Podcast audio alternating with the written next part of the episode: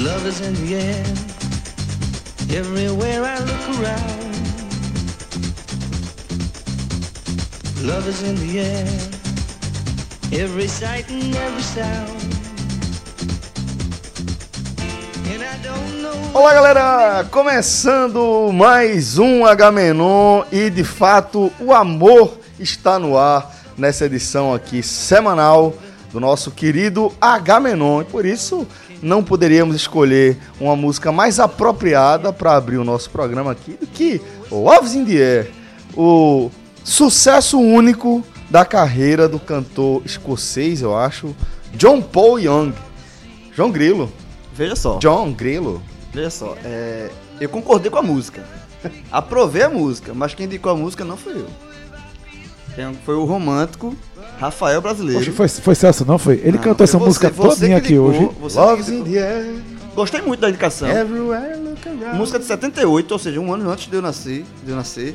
Talvez meus pais estivessem estudando a música, se empolgado. Foi um ano antes de eu nascer, mas aprovei a música, aprovei a escolha, Rafael. Bem apropriada pro Dia dos Namorados. Então, um abraço aí pra todos os namorados, namoradas, casais. Pela data do seu nascimento, é mais provável que você tenha sido fabricado no carnaval, né? Ou por ali, algo nesse sentido. É, nasci no dia 25 de dezembro, né? Não. Tu sabe disso. Não foi de jeito nenhum, né? Enfim, a turma quer saber mais do meu aniversário do que eu, mas certo. Velho, todo mundo sabe mais do teu aniversário do que tu nesse caso, pô.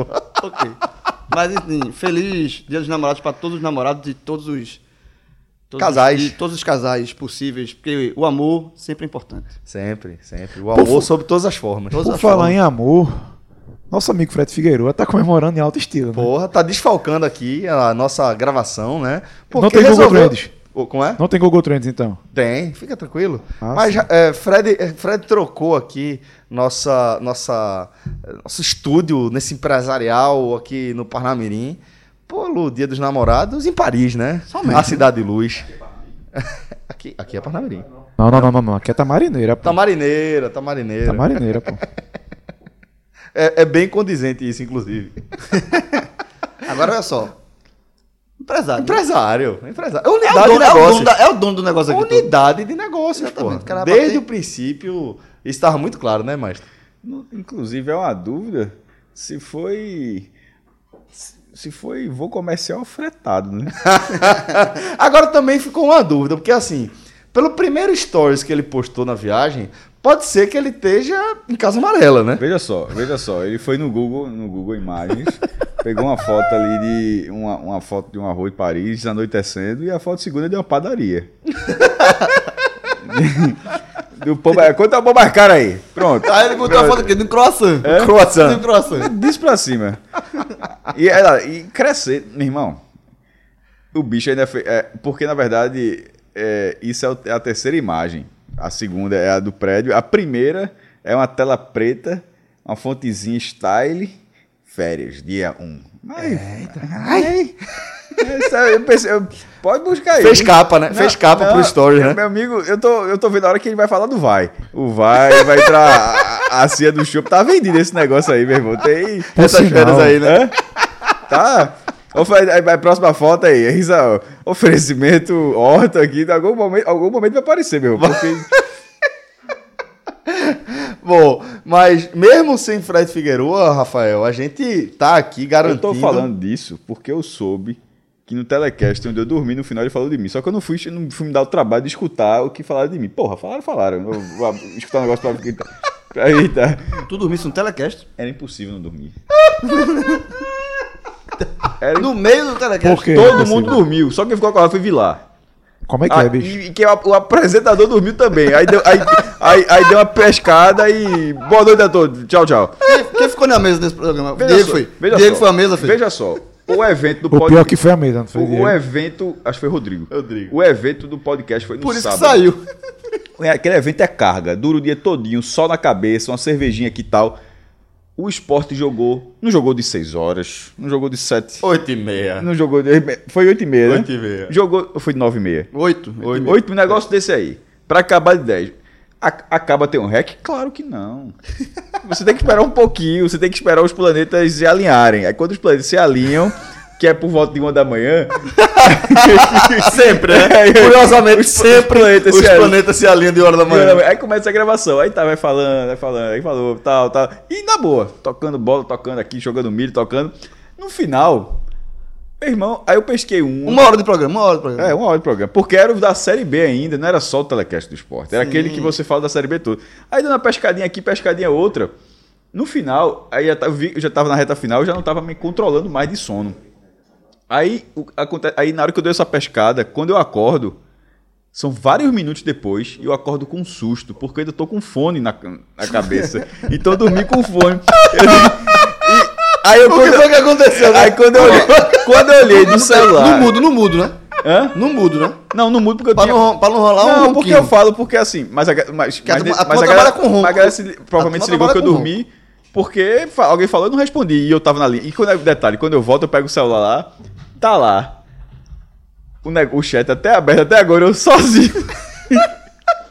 eu sozinho no chat lá, sem dar uma palavra. O servidor devia estar puto, meu irmão. Só faz gerando, gerando memória aqui pra esses caras gravando até agora. Só tem um Comendo cara que- banda. só tem um cara, um comendo banda e não fala. Bem, eu não sei como é que ficou essa gravação, não sei se cortaram isso, editaram, mas já que o Fred não tá aqui, a gente pode fazer a mesma coisa. Toda ausência é atrevida, né? É, não disseram isso aqui Desde sempre aqui, né? Sempre, sempre. Isso é um clássico do podcast. Inclusive a sua, antes de você chegar. É isso, cara. Você pode ficar sabendo na, a gente fica sabendo na gravação. lado. É bom, é bom.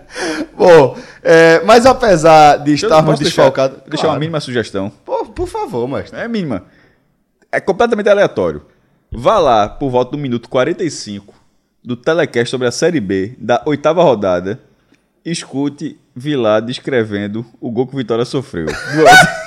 só, eu me lembrei disso aqui agora. Só isso. só- Lá por volta do minuto 45. O primeiro gol que o Vitória sofreu do Oeste. 30 segundos de jogo, o Vitória bate o centro pra começar o jogo e com 30 segundos de jogo, gol contra. a tweetada do 1 a Vitória, 0. né? A tweetada do o Twitter oficial do Vitória assim.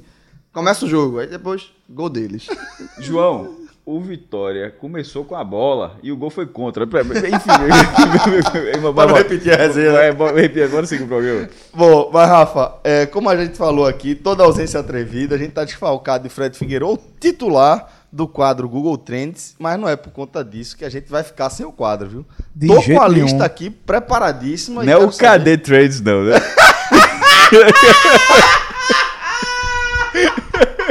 Tá bom nem ligar pro Google, né? Pra, pra trocar Aí, esse ó, né? esse aqui é o Duck Duck Go Trends, viu? É o que é bem antigão. Cadê três? Cadê? Não, cadê. Trades? Hã?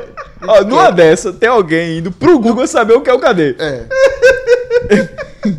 Esse aqui é o Duck Duck Go Trends. A galera, a galera tá, que, que tá ligada aí, tá ligada. Quem pegou a referência, pegou. Agora o seguinte, dá-lhe a vinheta aí do KD Trends ou do Duck Duck Go Trends.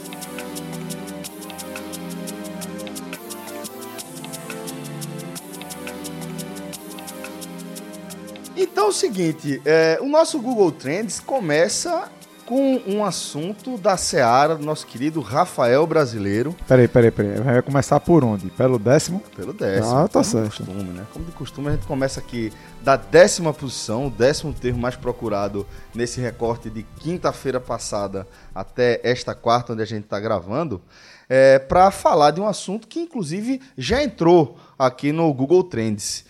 E agora é a, é, como a gente costuma falar nas redações, né? A suíte desse assunto aqui, desse tema, a continuação desse tema aqui, que é o termo que vai englobar, as buscas que vão englobar os termos Luan Santana e Paula Fernandes. Shallow Now, não mais, né? É, não, não chegou na- no topo 1 da Billboard, não, ou de alguma parada brasileira, tá? Luan Santana desistiu de gravar ao vivo a versão né, de Juntos E Shallow Now. e Shallow e só reforçou aí, né? O que a gente já sabia. É até um, uns assuntos do blog do Mauro Pereira, que saiu nessa, né, na, na manhã de, da terça-feira, dia 11 de, de junho, que o, o cara não quis gravar. Se o cara não quer gravar um negócio que foi um sucesso, não, é porque, bicho, tá mais do que claro, né? Só Paulo Fernandes tentou forçar, dizendo, ah, não, ficou legal, a galera tá falando. Tá, pô, tá falando que foi patético. A verdade é essa. Exatamente. Esse aí vai assim, ó.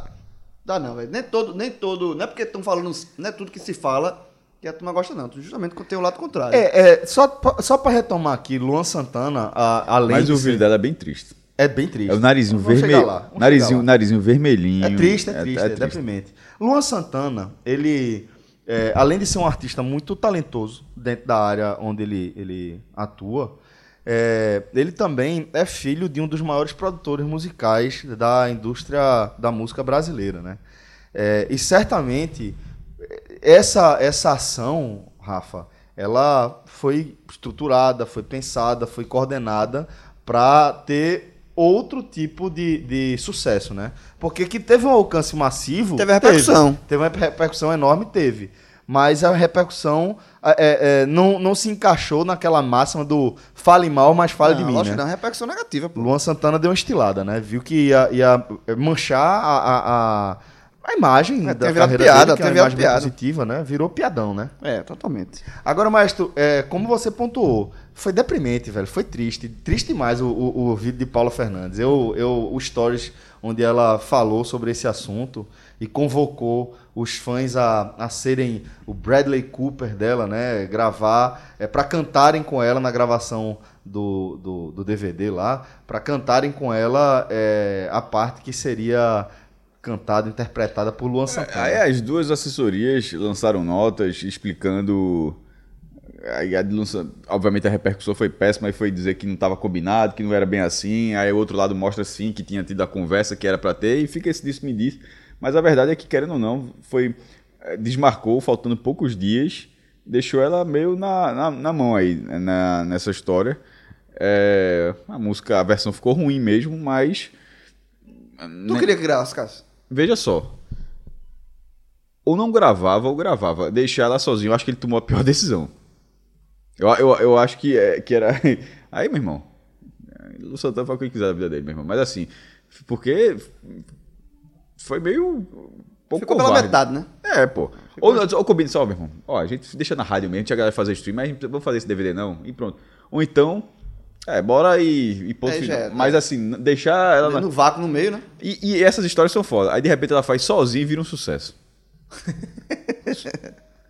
Plot twist, o nome disso. Plot é, twist. É, é- é- é tipo, é quando você consegue mudar a narrativa e, Já e mudou. angariar simpatia, né? Já mudou. Inclusive, muita gente, eu já vi até uma tweetada, disse, "Meu, a partir de agora eu gosto. Mudei, mudei, né? Mudei, agora é boa a música. Vou, vou lá dar stream. Aí, aí não dá stream não, porque senão ele ganha na CAD. Deixa, lá, deixa eu dar o stream na versão dela só. E vira Fla-Flu de novo, né? Ia falar tudo de novo.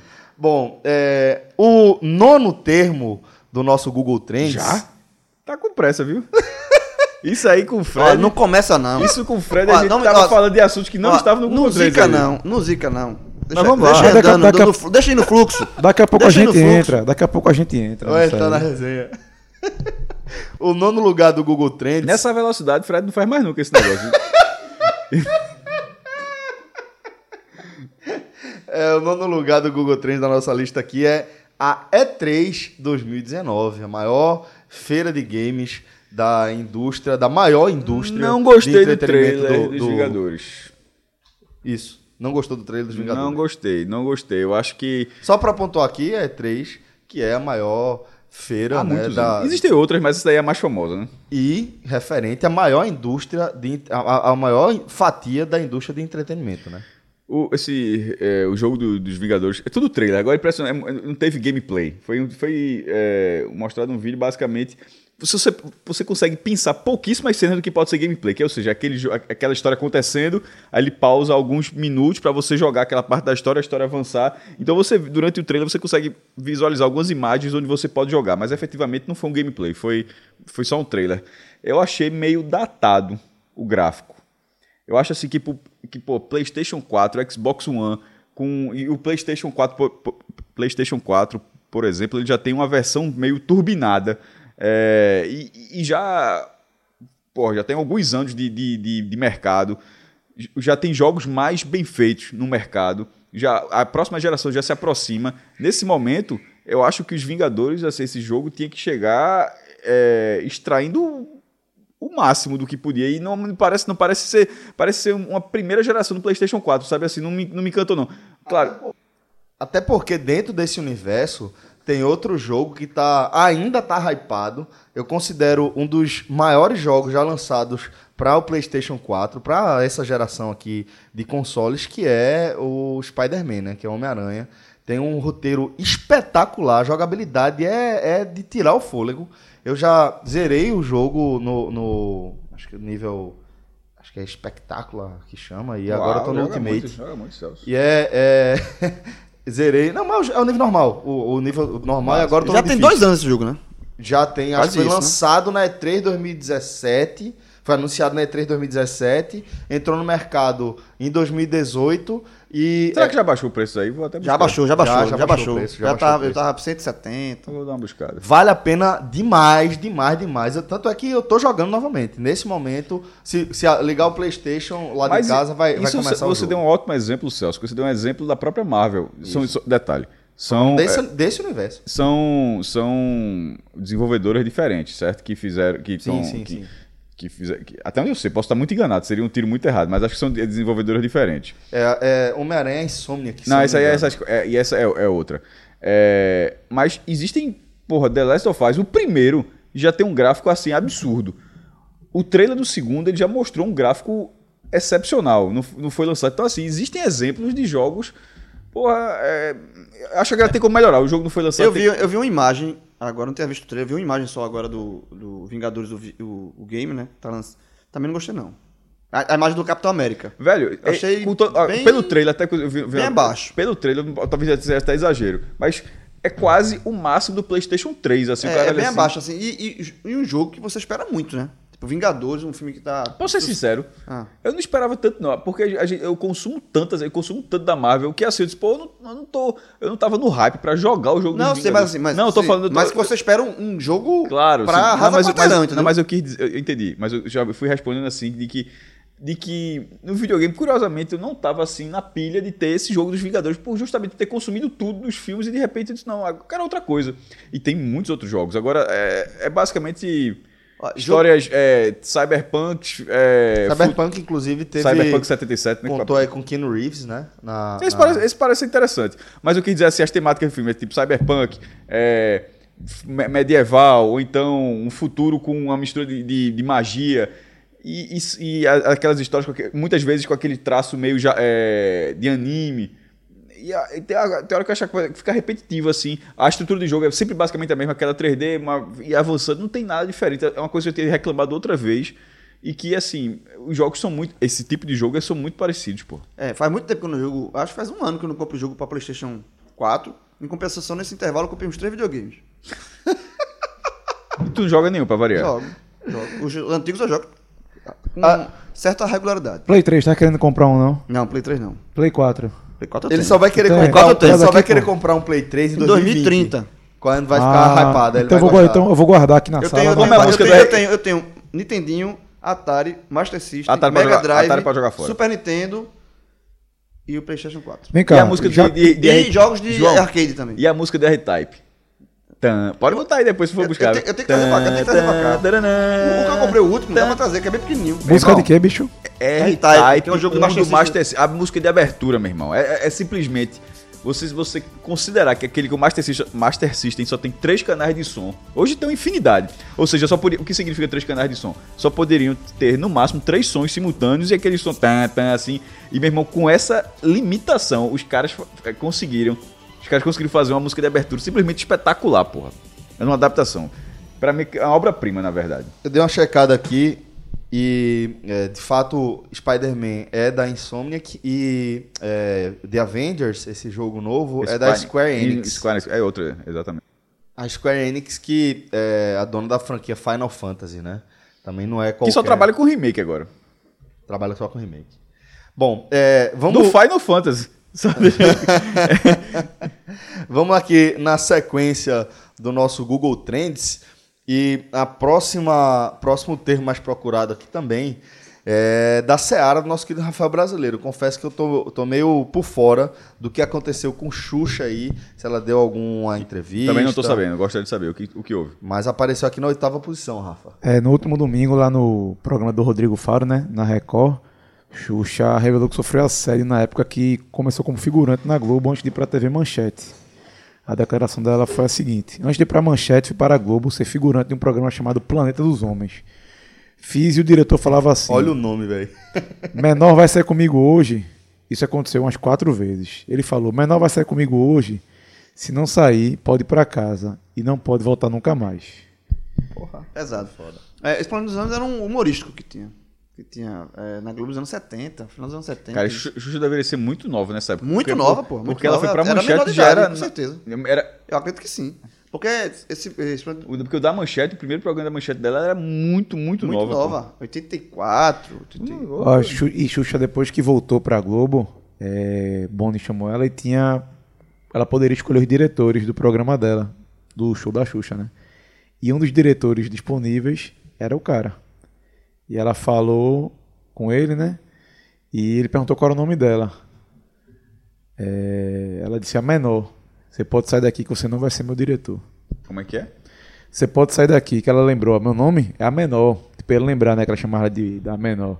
É. Pode sair daqui que você não vai ser meu diretor. Assim, a gente está analisando um- a partir de uma declaração que, que Xuxa deu, né? Então, é sempre bom a gente ter cautela quando vai fazer essa ponderação, mas, é, dada a gravidade do tema como um todo, acho que vale é, só ponderar, né? Que, infelizmente, é, não dá pra gente dizer que isso aconteceu, que não aconteceu. Certamente nem a própria Xuxa vai ter como provar isso, tanto é que ela nem fala o nome de ninguém, pelo que eu tô percebendo aí, né? Não, não fala. É, mas levando o que a gente pode, acho que o que a gente pode aproveitar de, do- dessa busca aqui é a gente fazer uma reflexão sobre como isso parece ser é, bastante comum nesse meio, né? Não é o primeiro relato nesse sentido que a gente está observando. Há alguns anos aquele movimento Me Too é, trouxe à tona uma série de casos de assédio, de abusos e etc. é, nos, no, no principal é, mercado do cinema mundial e da TV mundial, que é Los Angeles, né? os Estados Unidos como um todo. E é, essa coisa de teste do sofá, de não sei o quê, infelizmente são termos que a gente escuta desde sempre, né? E que agora alguns personagens começam a ter mais coragem pela, talvez por ter mais casca, por ter mais lastro mesmo de vida psicológico, começa a conseguir falar sobre o tema. Então, de qualquer forma, acho que a declaração de Xuxa, independentemente de a gente estar tá, falando sobre veracidade ou não, vale pela conscientização desse debate, né? A importância desse debate, né? É, o que eu acho é o seguinte, é, é, como você falou, esse- o termo teste do sofá, todo mundo conhece.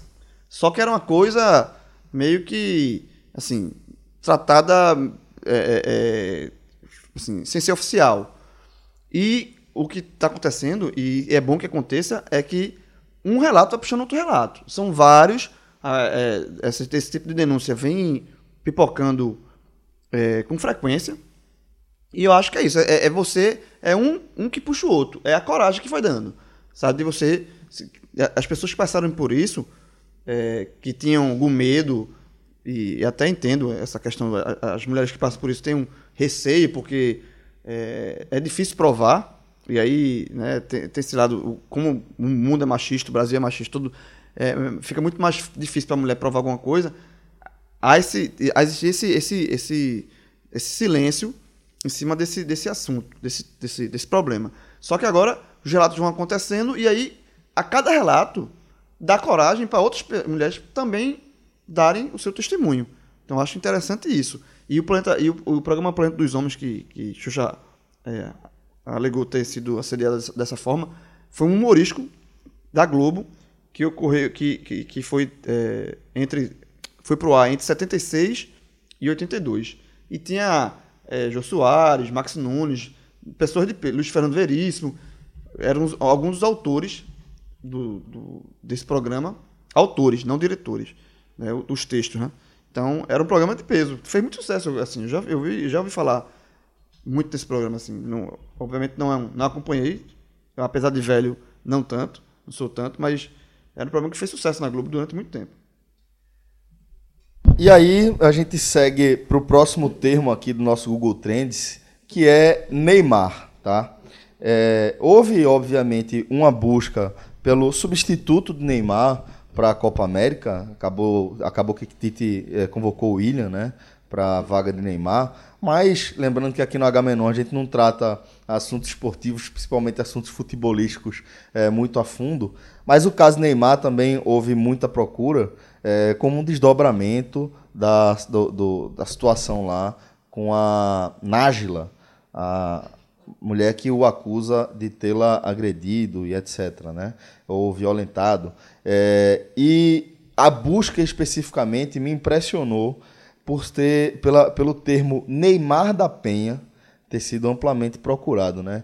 Uma alusão aí Cretinice, né? é, ao projeto de lei protocolado pelo é, deputado do PSL pelo Rio de Janeiro, Que, né? meu amigo, esse partido. É, Carlos Jordi, o nome da figura.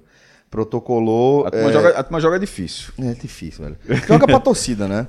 Não, isso, mas não joga pra torcida, joga pra torcida de pequena.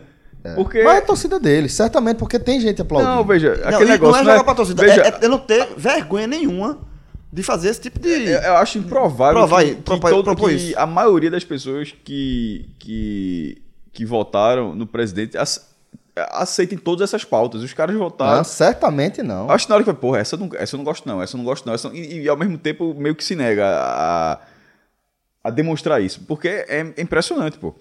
É, o nome é uma ofensa, pô. Demais, Va- vamos demais. Supor, vamos supor, vamos supor, na- no mínimo de seriedade disso, que fosse lei Neymar. Vamos supor primeiro que a justiça disse, ó, e ainda detalhe, é uma, é uma proposta antes de um resultado para saber se ele foi ou não Mas só, só para explicar o que é exatamente, para mas- não parecer que é, é, é, é uma lei equivalente à Maria da Penha, que é para violência contra homens. Na verdade, é uma lei Contra que... denúncias. Contra denúncias, Então, mas, exatamente. mas, o que eu, mas eu quis dizer foi o seguinte: não- a- a- o caso não terminou para saber se a denúncia foi errada. Isso. Então não pode ser lei Neymar, porque não se sabe se Neymar foi alvo de uma denúncia falsa. Exato. Mas a- o que, o que eu quis dizer foi o seguinte: vamos supor que ao fim da investigação a, a denúncia seja a, polícia, a polícia, a justiça Chega à conclusão chega que à conclusão foi uma que armação ou falsa. qualquer coisa do tipo. Aí vamos supor que, ah, a partir de agora, como exemplo, vai ser que fosse lei Neymar, pô. Porque ele querer colocar é, Neymar da Penha é, é- ridicu- é é- é- é- é ridicularizar, primeiro, antes de que qual- qualquer pessoa tentar minimizar a história, que é simplesmente tentar minimizar a história, dá uma olhada no que Maria da Penha sofreu pra ela ser o nome da lei. Exato. Exato, sim. Então, mas É, é, é aquela- observar, é- para além, pra além da questão pessoal, da história particular de Maria da Penha, é, é, a gente precisa observar a situação que é, é, as pessoas que essa lei procura proteger, né? que são mulheres em situação de vulnerabilidade, muitas vezes vulnerabilidade extrema provocada pelos companheiros. O feminicídio é, é, uma, é uma questão urgente do nosso país, é uma questão cultural, tá? E que antes que as pessoas deturpem com a ideia de que, ah não, porque é, morrem mais homens do que mulheres no Brasil, a gente precisa pontuar que o número de homens que são assassinados por suas companheiras pelo fato de serem homens é ridículo se a gente for comparar É. com a quantidade de mulheres As mulheres morrem por ser mulheres. por ser mulher, por ser Ponto. mulher e ponto final. E pelo fato de seus companheiros ou qualquer coisa parecida eh, se acharem no direito de, não, feriu minha honra ou qualquer coisa nesse sentido, vou descer a porrada, vou matar, vou fazer isso, vou fazer aquilo. Então, é é uma, uma discussão que a gente nem abre muito espaço para estar debatendo bobagem aqui, né?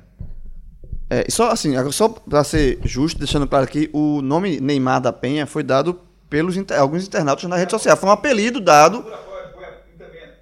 E também, para deixar claro, por apoiadores. Não, então. Não foi, não foi, não, é, foi a lado que estava apoiando dessa lei é, e se criou isso e meio que, que já se adotou. Já se adotou o nome, ficou um nome, é, é, um apelido que pegou. Agora, é, primeiro, que é, é- é ridículo o nome, por, por tudo já foi falado aqui, porque é uma coisa que, na verdade, mi- mira menosprezar a lei Maria da Penha. Ou Exato. ridicularizar a lei Maria da Penha, que a gente já falou aqui, a importância da lei. E segundo, assim, é tão ridículo que, como o Cássio falou, é, mesmo algumas pessoas que você pode ter algum. é, não concordar com vários pontos, como o próprio pai de Neymar. O, o pai de Neymar, para mim, é, eu, eu tenho várias é, reticências com relação, várias dúvidas da, quanto ao pai de de Neymar. Eu acho uma pessoa bem é, polêmica, para dizer o mínimo. E o próprio pai de Neymar disse: não, não quero isso. Obrigado, mas eu não quero essa lei, não. A gente precisa disso, não. Então o pai de Neymar se colocou contra. Por outro lado, Eduardo Bolsonaro, que é filho do presidente, achou fantástica Claro. a, a iniciativa. Então, assim, é, por aí. a- tem certas coisas que, por mais absurdas que sejam, elas servem também para filtro. Para saber até que, até que ponto vai o limite da- das pessoas. Algumas pessoas param, a partir desse limite eu não passo. E outras pessoas seguem, assim, sem, sem limites, como o próprio Eduardo Bolsonaro. Bom, é, outro termo que foi bastante procurado aí nesse, nesse nosso recorte foi o termo greve geral, né? É, que faz referência aí à greve que está sendo convocada por algumas centrais sindicais e alguns grupos também vinculados às questões da educação no país. Estão convocando para a próxima sexta-feira, né, Rafa? Isso. é, eu só acho engraçado é que essas greves gerais, a grande maioria, são convocadas na sexta-feira. Tem. Tem. Como é o nome? Tem motivo de fazer, tem motivo de protestar? Tem, mas por que na sexta-feira? Não sei, Rafa, não, não acho, Eu- eu não acho que seja, que seja nada, não. Eu, acho eu, eu, eu, acho, eu acho que só dá mais corda pra quem é contra essas paralisações de criticar. É, Eu eu, eu- eu confesso eu, não- eu confesso que eu nunca parei pra não Eu já perceber sessão já- nas sextas. já- a grande Eu- maioria é na se- sexta-feira. É sempre dia de semana. Isso eu sei que é dia de semana. Veja, as da, é- as da é- educação, as da educação foram na quinta-feira, né?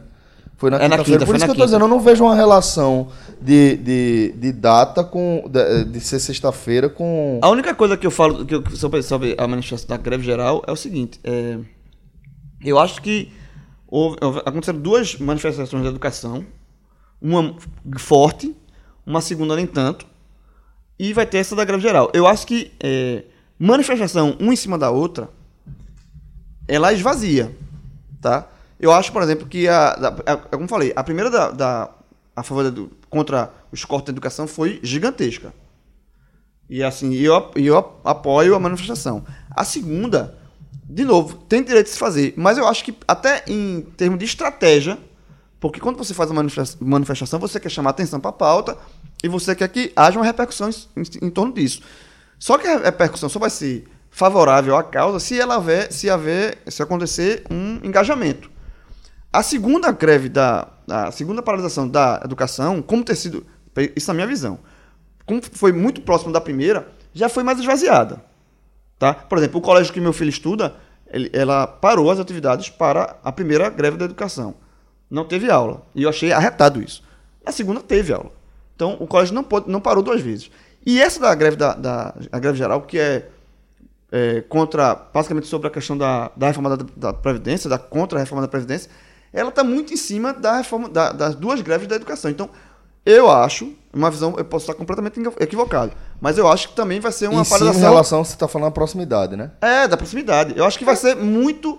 A- a- Foram, foram três paralisações muito próximas da- das outras. Então, talvez essa de se- de sexta-feira não tenha um apoio massivo. Eu acho que eu ela vejo- vai não ter, sei nem, se nem eu- apoio, mas acho que ela vai parar mais cidade, João, porque, só cidade não, como país, porque, por exemplo, metroviários estão praticamente todas Era isso é, que eu ia falar. fechadas, Eu vejo rodoviários também.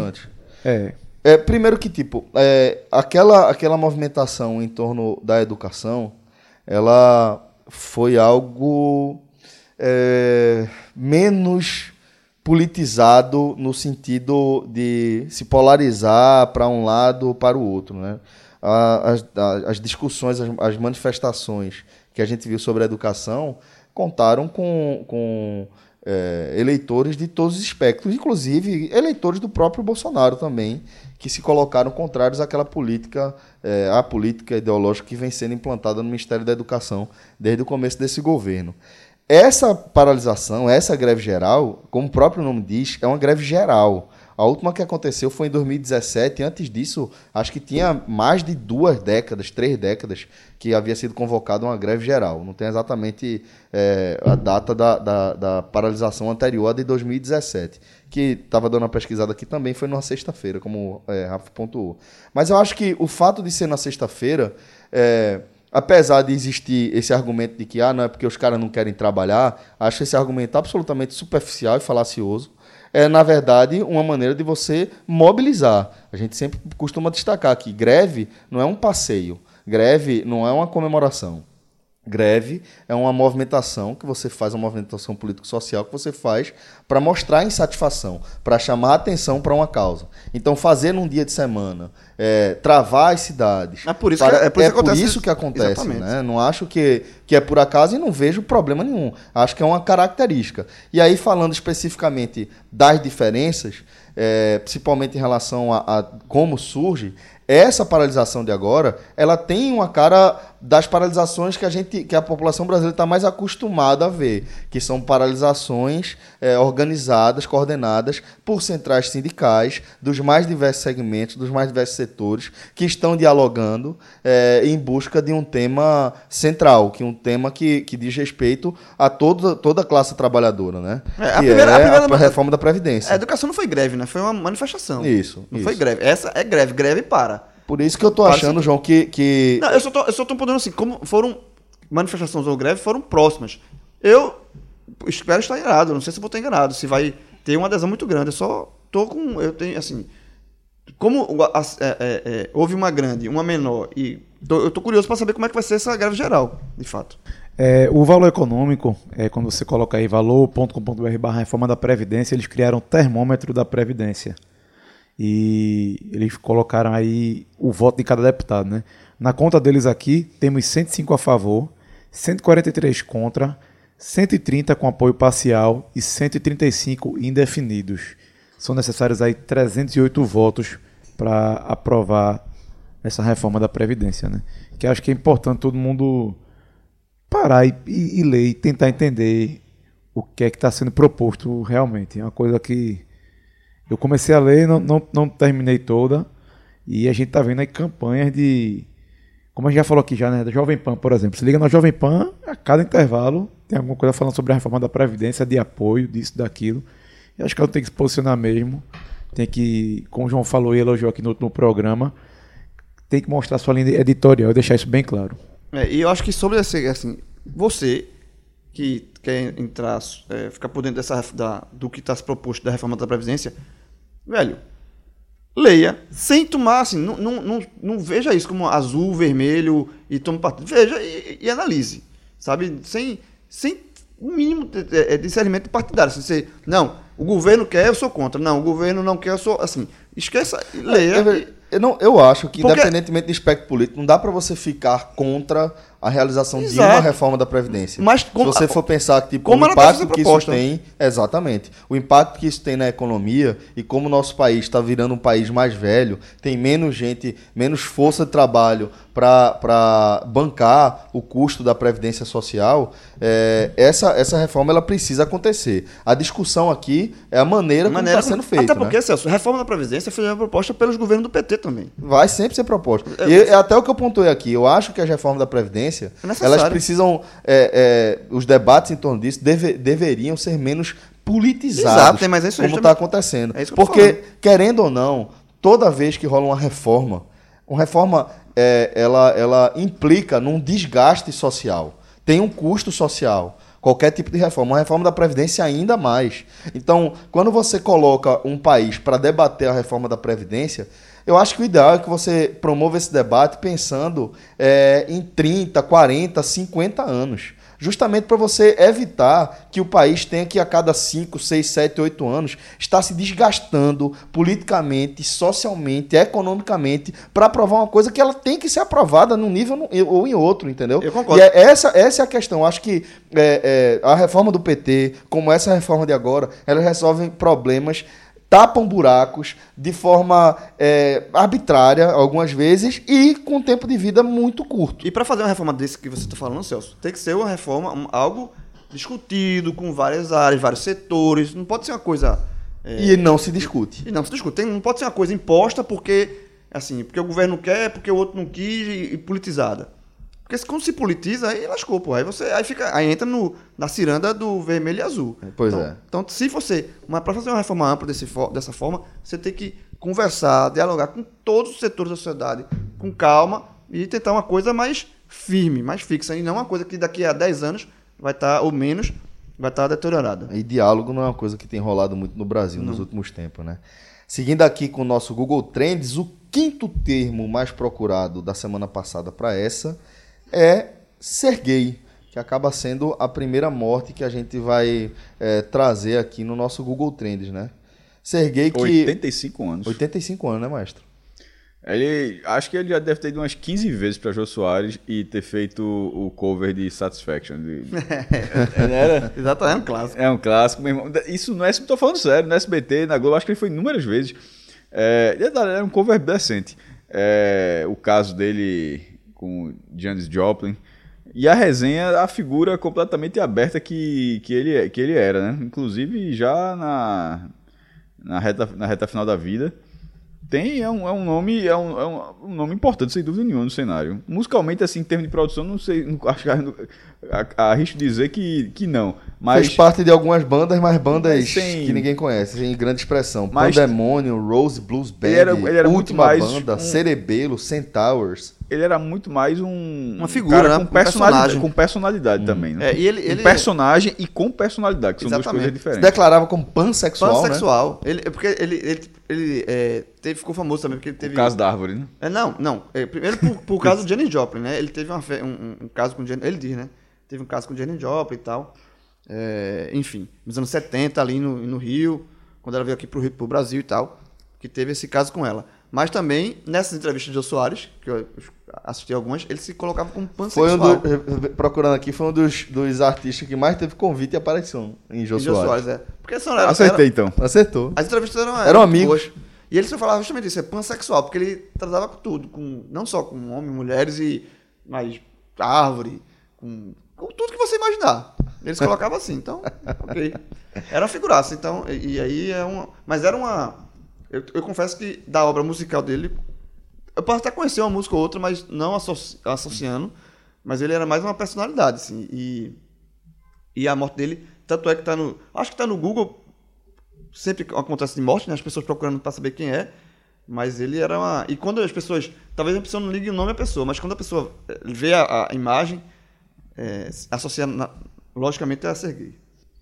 Serguei que estava internado né, com um quadro de desidratação, desnutrição, pneumonia eh, e acabou falecendo no hospital Zilda Arnes, em Volta Redonda, com um quadro de falência múltipla dos órgãos. Então, como de costume, fica aqui nosso desejo de, de força, né, de, de luz aí para as famílias e para a família e para os amigos eh, de Serguei.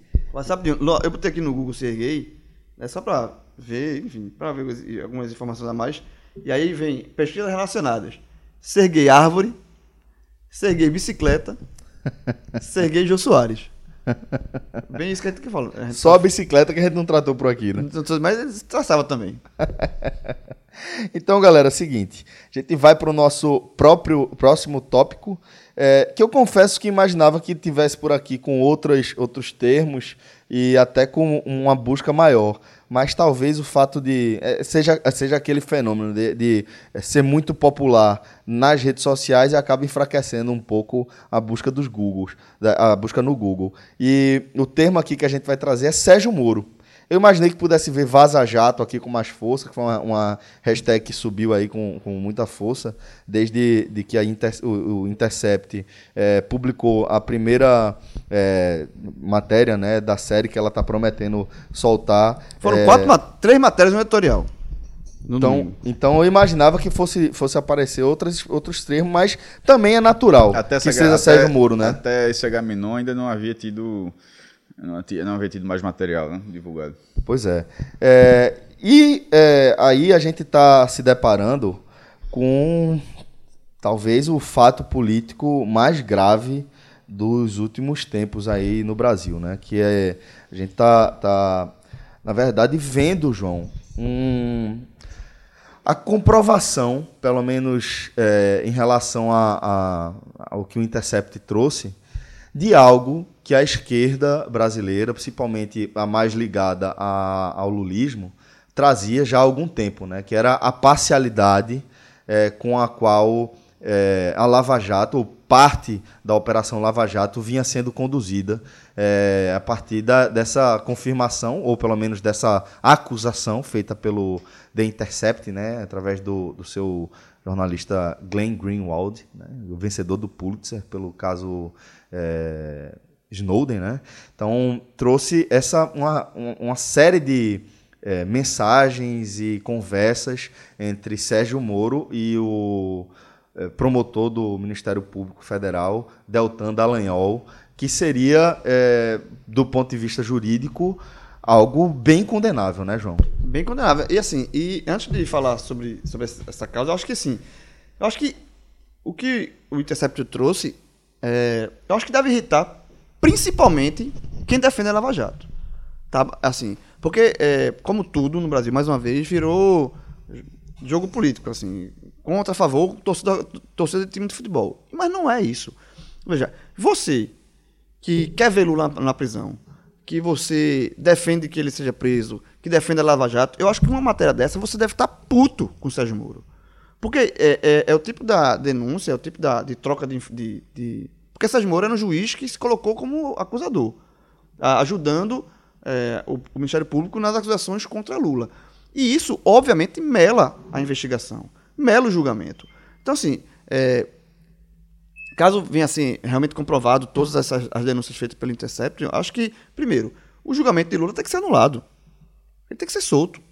Não é porque eu, eu gosto de Lula, porque, porque é um julgamento que, que ficou viciado. É, é, imagina você é só, imagina você ser acusado por qualquer coisa e o juiz que, tá, que vai lhe julgar está ajudando a sua acusação. Isso não, isso não existe. Então, assim, por mais que você é, é, é, queira ver Lula na prisão, acha que Lula deve cometer, que cometeu os, os crimes, que foi corrupto, enfim. É, essa ação de Moro, você queira ou não, é, tem que anular o julgamento. E isso é por isso que eu falo que quem defende ela, e isso coloca também uma mancha em cima da própria Lava Jato. Então você que defende a Lava Jato, porque quem é de esquerda e quem defende Lula, é, isso só reforça a sua tese. Então, você está é, é, mais tranquilo. Mas quem não defende a Lava Jato, quem, aliás, quem defende a Lava Jato, deve ficar muito revoltado com, com o Sérgio Moro. E eu acho que o Sérgio Moro não tem mais também outra coisa, ele não pode ser mais ministro da Justiça. É, não pode ser mais ministro da Justiça porque é um cara que, como juiz, ele, se, ele burlou as, as regras do jogo, porra.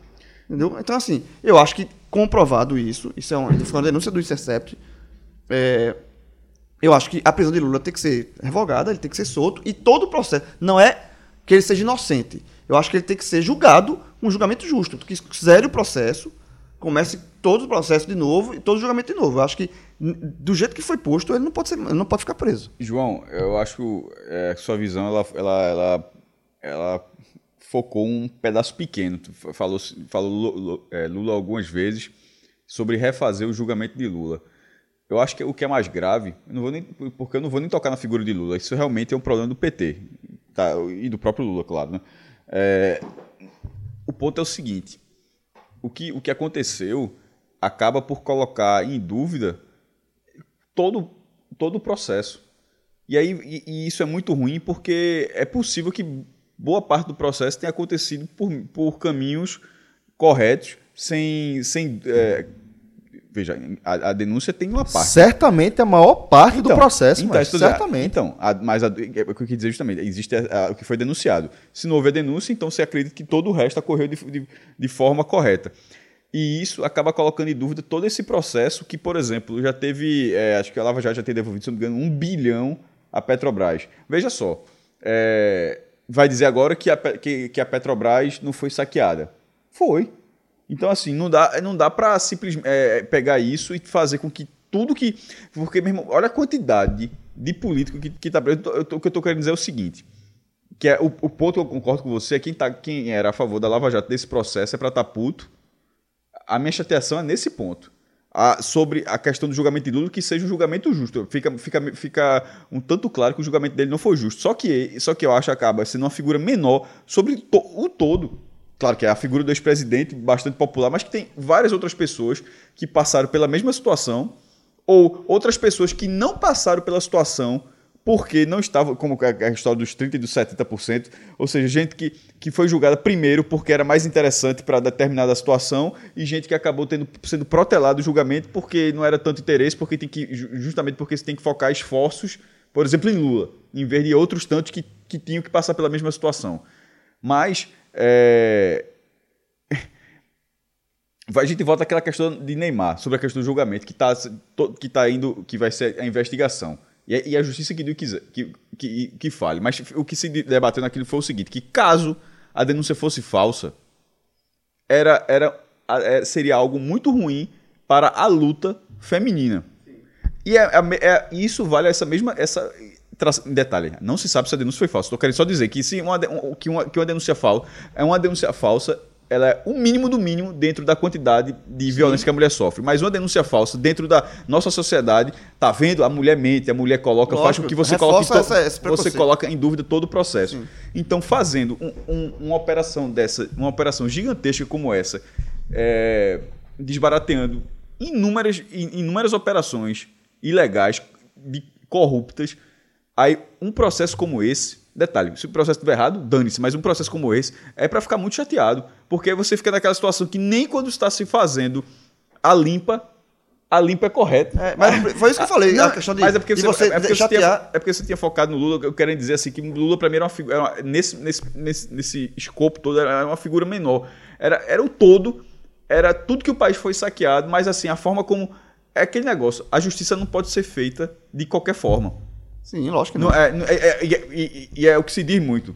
Se foi feita a justiça, então a justiça está correta. Não é assim. Porque se for assim, você pode extrair, por exemplo, você pode extrair um, é, uma, uma confissão por tortura. A justiça, é, a justiça, o Estado Democrático de Direito. A justiça não permite que uma confissão. Detalhe, o cara pode até, sob tortura, confessou a verdade.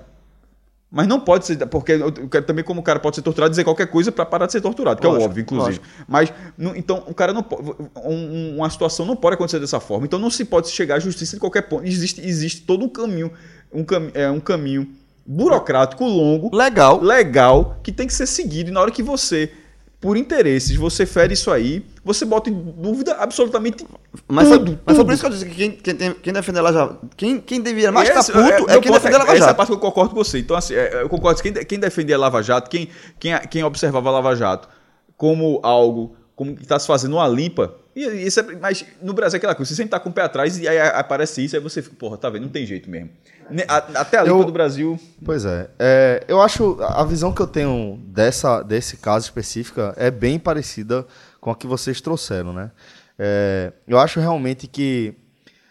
Na verdade, até por, por responsabilidade de alguns dos principais personagens é, envolvidos na Operação Lava Jato, alguns dos principais nomes envolvidos aí nessa operação, essa grande operação, é, eles é, a operação em si, a, em alguns momentos, ela foi vendida errada, ela foi empacotada errada. Né? É, é, em alguns momentos, se tem a impressão, a narrativa dominante em, em torno da Lava Jato é como se fosse é, a, uma caça à corrupção promovida por Lula e o PT. Quando, na verdade, a Lava Jato é algo muito maior que isso.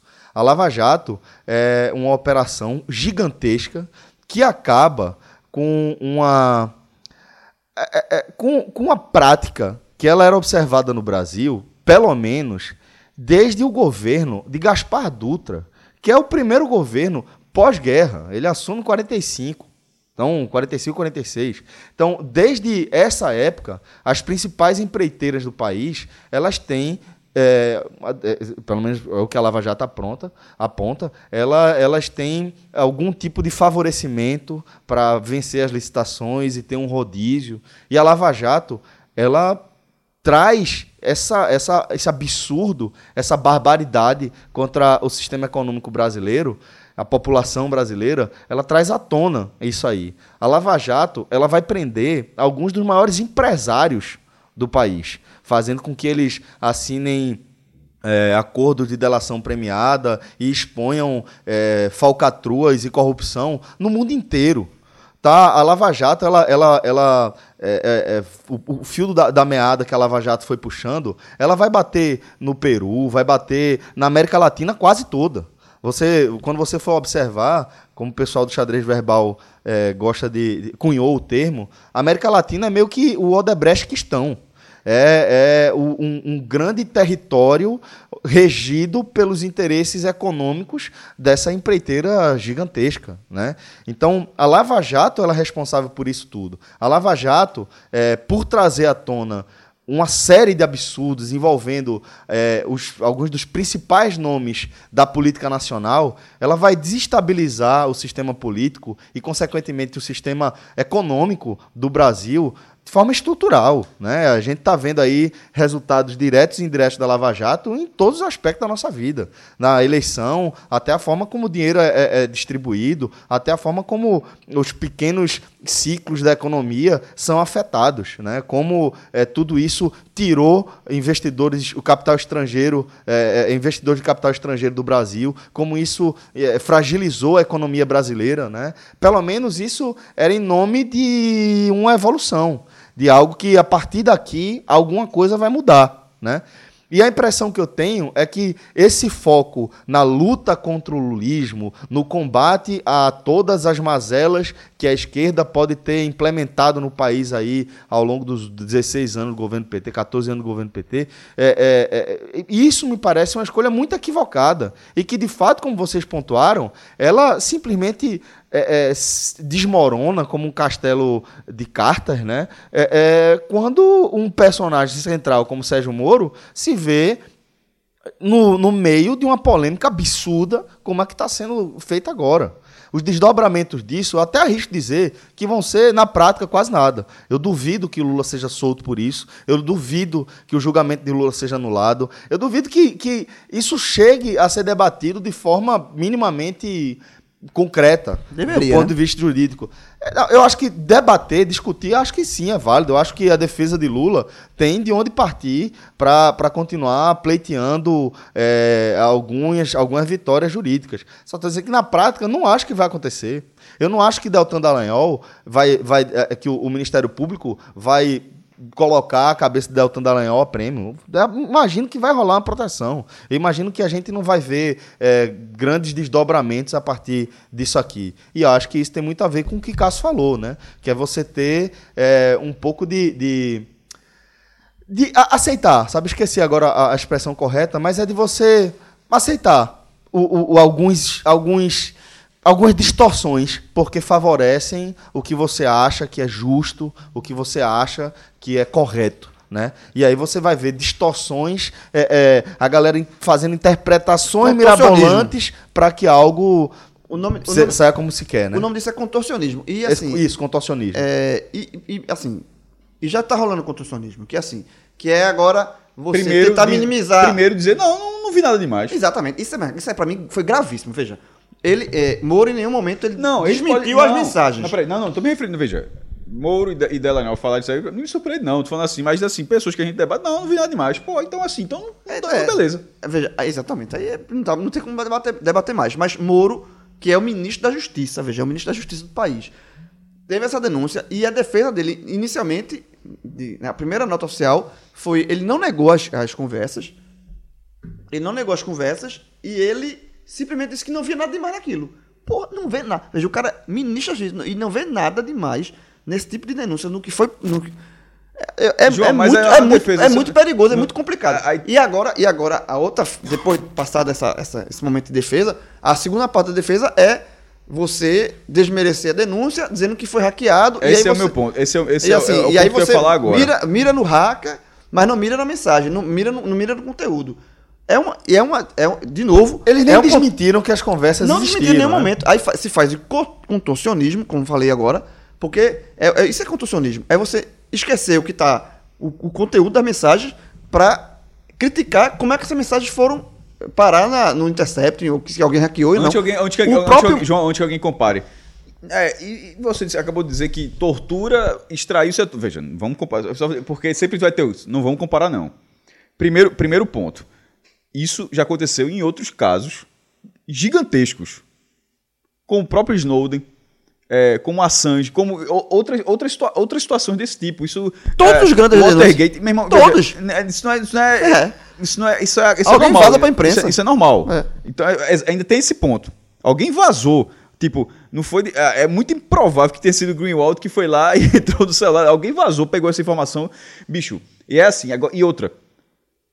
Não, o, ju- o juiz vazar e o jornalista vazar, o jornalista não vaza, o jornalista, inf- o jornalista Informa. Alguém vaza pro jornalista. Denuncia. O juiz, Exatamente. é- é- tem uma relação muito dif- tem uma Agora relação achei, eu achei curioso essa galera reclamar do vazamento, né? Falei, Porra, velho, agora vocês estão reclamando de vazamento. Não, que mas não são, não são vazamentos iguais. Não são, é. Não, Não, são não são, não são. Porque uma, uma coisa é. é O a outro é muito imprensa- pior, na verdade. Então, lógico, o outro, veja, o- a imprensa vazar é como o caso chegou pra imprensa, pra, pra, pro Intercept, ele chegou, tem um material desse, comprovou e denunciou. Isso é papel da imprensa, isso é jornalismo. Outra coisa é um juiz, do decorrer do processo, ele vazar, ele pa- passar informação pra prejudicar. Um semana depois, assim, é, agir semana como- depois a história terminar com um pedido de desculpas no STF. É, agir como. na- já naquele momento, Moro não foi juiz. Ele ag- agiu como acusador. Como Mas, enfim, ó, o Intercept está provando agora. pra- pra Então, seguir são o- bem diferentes a relação. Pra seguir o Google Trends, bora ver até pra ver se vai ter outras denúncias, porque os caras falam que tem 1.600 horas, né? É de- Veja, só 1%, 10%. Ve- sei Veja só. É, que seja isso divulgaram. mesmo, porque Berilo disse que tinha 200 e... e- Eu lembrei na hora. Agora assim, Eu lembrei na hora, Glenn, Cássio. Glenn? Greenwald, Eu lembrei na hora disso. Glenn Greenwald não é berilo, né? Eu sei, Não, mas- não, sim, mas veja. é um cara, é um jornalista Eu sei. que Não, venceu um Pulitzer, claro. que Eu trouxe sei. à tona um dos maiores casos, do Mas, 200, mas quando eu falo 200, a galera comeu a conversa de 200. É, Eu, eu imagino, mas assim, eu sei. Eu sei que é bem diferente, mas não tem como negar. Porque ele falou que toda essa denúncia, que foi, o que foi publicado até agora, é 1%, sei lá, É. 10% do material que então, eles têm. Vamos, vamos, vamos esperar. mão, né? E outra, se ter todo esse material, que também seja denunciado para não passar uma imagem de. é, de qualquer, qualquer fagulha de chantagem. Tem um material, denuncia, pô. Denuncia. Não é pra ficar teu material só, se continuar com esse negócio, a gente tá aqui teu material. Não, não, pô. Não Tá é- soltando devagarzinho, né? Ele Não, tá faz uma um, série. um texto, solta outro, mas é, solta mas, é, outro. mas é que tá. É, Eu não, é- essa parte eu não gostei muito, não. Isso aí você, tá, você pode até colocar. Por, Ah, eu porque- acho certo. Não, veja só. Porque aí você vai soltando e sentindo a onda. Porra, aí você, aí você vai, é, em vez de você simplesmente informar, você vai criando uma atmosfera. Assim, por exemplo, passou isso aqui. Ó, tá na hora de soltar aquele áudio agora. Aí levanta isso de novo. Aí tá na hora de soltar. Ou seja, você, você, ele tem, você tendo. que Se tiver uma matéria, tiver a denúncia, você vai estar fazendo a seletividade. Ou- Ou seja, muitos jornais fazem isso e se fazem isso, faz, é, é errado. É, isso, isso é a diferença de série de reportagem, né? Que você escolhe o meu dia pra soltar cada matéria, mas é, Mas, mas, é, Mas eu- uma eu só acho que- eu só acho que tá entendendo? demorando- Não é, não é, só não é, tá não é uma série. É, é, é, é Mas simplesmente- eu acho que nesse caso, pelo, pelo volume que a gente tá falando, pô, não é como se ele tivesse um arquivo no Drive com 10 páginas de depoimento. Ele, a gente tá falando de, de gigas, gigabyte de Então, informação, não, talvez tá terabyte de informação. sendo- ou seja, tá o se eu pe- analisando ainda? Exatamente. O que eu penso é que, tipo, ele falou que ele recebeu é, esse, esse material há cerca de um mês e que desde então ele vem trabalhando em cima disso. Ok. Eu acho que é muita informação para você apurar e além do que é muita informação muito grave, Celso, muito comprometedora. não não então quero- eu acho eu acho que a construção é meio que essa, é tipo, vamos, o que é que dá para soltar agora? O que é que a gente já tem aqui que tá amarrado? Isso aqui dá pra gente soltar. Pronto, o que é que a gente consegue soltar agora? Eu acho que é mais nesse sentido do que de, ó, a gente já sabe tudo, a gente tem isso, isso, isso isso e a gente só vai soltar só. de acordo com a maré, entendeu? Eu, é, que seja isso, mas ao mesmo tempo, na hora que consegue, ele diz, ó, tem isso, isso, isso. Os caras não pegaram o conteúdo e estão descobrindo o que tem no conteúdo, não. Acho que meio que já tem um norte do que tem, do, do que possivelmente Já, tem. mas, mas eu acho que além de saber, é você a- é averiguar. Deixando claro, é eu não você estou dizendo que vai fazer isso, não. Eu só estou dizendo que espero que não seja isso. Que a, que, que a, que a denúncia seja denúncia. Que, que seja sério, seja sério. Não, sei se, não seja simplesmente ter material e vai soltando para fazer onda, porque aí você vira parte da história. E, não é- e- o jornalista não é, Não é parte da não história. É parte da história. O, é- é- o jornalista informa, só o jornalista não é, tá Isso- entendendo? Isso é uma Esse regra do jornalismo. Você- você- o jornalista nunca pode ser o personagem. Ele tem que contar a história. Ou seja, o Brasil não pode ficar. Agora, não, a gente tá aqui. Não, o Intercept virou o personagem. Não, É, o perso... vamos, vamos ver o que o Intercept. Não. Tá, tá fazendo uma série ó, nas próximas semanas, ou seja, escalonar, até deixar claro, a gente vai tal dia, tal dia, deixar tudo bem amarrado, pra não simplesmente ficar parecendo só. E aí também- também mas, não- assim, eu também tem, não tem, acho- tem um estoura o negócio, ó, tem- que faz tipo Damares. Esse é uma Damares ao contrário. Estoura o negócio, ó. a- Aciona a Damares aí pra falar uma bobagem aí pra. Ah, Eu acho que é bem diferente. Pô, bicho, É eu tô dando um exemplo pra, dizer assim. Não, pra não. Não, eu tô É dizendo porque a pra gente não. tá conjecturando uma Eu- coisa então, que Celso, não existe. Não, velho. mas, a gente mas tá- a gente mesmo. Claro que existe. A gente tá dizendo que não saiu mais nada, ou seja, que tá reclamando. Já saiu, é isso que eu tô dizendo. Já Celso, saiu mais matéria desde a primeira leva. O exemplo, o exemplo que eu dei da Mari foi o seguinte: para que não achem que é uma damagem. Não tô dizendo que vai fazer isso, para que de repente não seja assim, ó, tem uma, uma, uma bomba contra a esquerda no dia. Opa, mas uma hora de soltar esse áudio Ah, agora. ainda não sei, mais- pra não ser isso, pra não passar minimamente essa imagem. Porque se passar minimamente essa imagem, gera descrédito. É só, meu ponto é só isso. Eu tô dizendo, não tô Mas eu acho que tá passa acontecendo. minimamente essa imagem a partir do momento que a gente traz esse debate sem que haja eh, fagulhas pra pra Eu acreditar nisso. Não acho. entendeu? Tanto é que eu tô achando dizer, porque eu acho que já tem um. Eu, eu acho que, por exemplo, você tá, você tá na questão da na, na análise, que todo o conteúdo está sendo analisado. Eu tô por isso também. Mas que se organize de tal forma para que não passe essa imagem. Minimamente. Eu acho que minimamente pode Só- ser que, só- que há o risco. Só em termos de jornalismo ainda, e só para esclarecer, porque muita gente questionou também, é, muita gente não, mas alguns, que quando o Zé, é, ele deu a matéria sem, e eles até explicam no, no editorial, porque eles não falaram com o Moro primeiro, né? Porque eles dizem, o material que a gente tem já é prova suficiente, a gente vai dar o material. É normal Depois que o também. material vai, vai pro ar, a gente procura o Sérgio Moro. Aí é tipo, foi aí é isso. tipo técnico de todo. É. O Brasil tem 10 milhões de té- 100 milhões de técnicos, tem 100 milhões de Isso diretores é, de isso é cinema. natural no jornalismo. sempre Isso é natural. Você tem, você tem uma prova contundente, é, é, com- comprovada. A matéria é essa. A gente tem matéria. A gente dá matéria e depois a gente vai. Isso aí. Até porque se você, como eles falam, se eles procurassem antes, corria o risco de algum por alguma uma lei, alguma coisa É, assim. exatamente. A matéria não ar. exatamente. Barrar a matéria. Então, Então, quem reclama exatamente. no fundo sabe isso também, pelo amor de Deus. Pois é. é, exatamente. Bom, é, seguindo aqui a nossa, o nosso Google Trends, a gente vai chegar na segunda morte que a gente vai analisar aqui na nossa lista, além de ser gay, é, outra, outra, outro nome da música, esse com um expoente é, significativamente maior, que é André Matos, provavelmente o maior nome do metal brasileiro, uma das vozes mais conhecidas é, do metal mundial é, mor- morreu no sábado, 8 de junho. A gente ficou sabendo dessa notícia é, no meio do podcast Experience e muitos dos nossos é, ouvintes que estavam lá participando do evento com a gente também é, gostam de rock, também gostam de metal e também gostavam muito é, de André Matos. Teve é, na Angra e Xamã também, são as principais bandas da qual ele fez parte, né? fundou e fez parte. Então, Acho que é uma perda bem dolorosa, né? E inclusive tivemos no nosso grupo é, pedidos para que a gente fizesse uma homenagem e por isso a gente está ouvindo Lisbon, um single do Angra. Curiosamente, é, duas pessoas em dois momentos diferentes lá no grupo sugeriram a mesma música. Então acho que fica muito bem escolhida. Eu confesso que é, Angra não era das minhas bandas é, de heavy metal favorito, nem das minhas bandas de heavy metal nacional favorito. Não era muito, não sou muito fã é, do estilo metal melódico, mas ainda assim entendo, reconheço, respeito o tamanho e a importância de André Matos para o cenário da, da- do heavy metal, do rock brasileiro. É, eu não sou muito fã de metal, não é da minha gênero, gênero musical preferido, mas, obviamente, conheci André Matos, sabia da. conheço Angra, e assim, só abraçar os fãs aí da, da banda e do, do artista, isso partiu. Porque é, heavy metal tem. Eu até procurei aqui, é, nacional tem as duas. Os, os- os principais expoentes são Angra e Sepultura, né? Talvez são as duas bandas mais. Só que são bem, bem rivais, né? Assim, tipo. é, de, de, de fãs, assim. ó. Porque são dois estilos um pouco mais diferentes, né? Angra. São, são diferentes. Não, não diria que, que há uma rivalidade, não, mas é, sim, são, são fãs diferentes. né? Tipo de São fãs fãs diferentes. diferentes, são- São, mas são são fãs os dois maiores expoentes do heavy metal nacional. Então um abraço aí pra quem curte o Angra. Pois é, quem curte a carreira de André Matos de forma é, geral, né? Muita gente era realmente muito ligado a André Matos. Se eu não me engano, ele teve cotado para assumir os vocais de, de é, Iron Maiden. Então era um cara é, que tinha um, um, um renome internacional. Inclusive, é, recentemente estava participando de uma turnê com a formação original do Xamã. É, enfim, aí acabou que ele faleceu de forma abrupta aí, é um, um ataque cardíaco, até onde me consta, e fica, como o João pontuou, o carinho aqui da gente e desejo de muita força para a galera que era fã do Angra, que era fã de André Matos. Por isso, vamos escutar mais um pouquinho de This so strange and divine.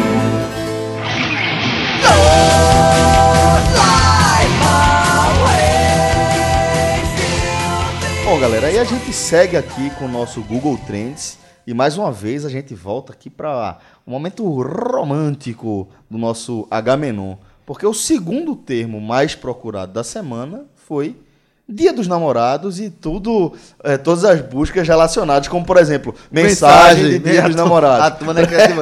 a, a turma procurando mensagem dia dos namorados. Demais. Vou dar uma dica, vou dar uma Pra dica. quem procura, jogar- pra quem procura do dia das mães, Fácil de dia dos namorados tá. cretina, né? Demais, É o que, demais, demais. É Vou dar jogar fácil de uma forma cretina. Vou dar uma dica, dá uma dica. Procure a música de Ferrugem aí, um belo refrão e coloque. Salvou. É, tá vendo aí? E pode, Fã, pode replicar para mais de um, de um número essa, essa mensagem? Bicho, vê só. Minha mulher mandou uma piada massa hoje, viu? Hum. Momento Cássio Cardoso. Alô, Cássio, um abraço. Um dia a gente vai ter um quadro aqui nesse programa, eu tenho fé. Que é o seguinte. É, é, Maria perguntou pra Zé. Por que que Não, não, não, não. dia dos namorados, dia dos namorados, vende mais que dia das mães? Ah. Porque mãe a gente só tem uma, né? Olha, Meu olha, amigo, olha, a mulher olha mandou- isso. Aí a olha mulher, isso. Aí a mulher mandou assim. Esse tá vivo por sorte. Ó, isso aí, sabe o que lembrou agora? Quando era pequeno, lá em Barbacena, tinha um número do telefone fixo, quando se tinha telefone fixo, tinha um disque piada. Esse aí era. Esse número. Lembro demais, lembro demais. Olha, aprendendo aí, ó. Aprendendo aí. Tinha um número que você escuta, liscava, tipo, 176. Aí você ligava. Tu lembra disso, Cássio? Você botava 176, aí você escutava uma piada por dia. Aí você escuta. Esse, esse, esse Eu lembro, mas era muita piada fraca. Rafael, foi a escola de Rafael. Um, três, sete. Um tre- eu lembrava, eu ficava na casa da minha avó. Quando eu ia pra casa da minha avó, tic, tic, eu ficava todo dia uma piada diferente. Pronto, é, nível, é, um, é um nível da. Agora, da- meu irmão, veja só. Galera, vamos melhorar, bicho. Tem que meter no Google pra pegar a mensagem dia dos namorados é cacete. Meu irmão, veja, mas quem, quem colocava no Google Dia das Mães, eu acho que Dia do Namorado é ficha. Pior pra mãe, porra. Eu acho que o cara procurar mensagem pro Dia das Mães é mais, mais preguiça do que pro Dia dos Namorados. Agora, eu acho que não, não é só, nessa busca aí, não é só. Não é só mensagem, não. Deve ter outras coisas também. Procurando, sei lá, presente. Melhor presente pro Dia dos Namorados. Lugar, pro- lugar pra levar no Dia dos Namorados. Deve ter muita coisa desse, desse tipo aí. Meu amigo, é, por sinal, posso dar o. Do spoiler, não, não, a galera já tá sabendo a descrição. Daqui a pouco a gente fala. E é, a- o, o termo mais procurado desse nosso Google Trends aqui é o nome de Rafael Miguel e outras pesquisas relacionadas, que é o ator que foi assassinado junto com seus pais pelo sogro, né? Pelo pai da namorada, uma coisa absurda, uma brutalidade, uma barbaridade que deixou todo mundo atônito, né, Rafa? Rapaz, é quando eu li o que tinha acontecido, eu fiquei sem entender, procurando a razão. E depois você vai lendo as matérias, você fica sem entender mais ainda. Rafael Miguel era conhecido pelo comercial, tinha um Do comercial que brócolis. do brócolis. o comercial do brócolis, né? Que ele pedia brócolis à mãe, depois fez Chiquititas, ainda fez algumas, algumas Ele novelas novela da da Globo Globo também. Novela quando era mais Como novo. criança, desde criança. Mas, enfim, é uma morte bizarra. E a primeira coisa que eu pego que vem na minha cabeça, infelizmente, nesse momento é: é sério que a galera quer que libere arma mesmo no país? Porque sem liberar já é desse jeito. O cara chegou e executou um garoto, que é um garoto, 22 anos é um garoto. Foi, foi é, sob que circunstância exatamente? Não, os- ele foi, encontra, foi, foi na casa da namorada com, com os pais, iam conversar sobre algo, enfim, o pai dela era muito ciumento, chegou lá, matou os três, pô. Puta merda, velho.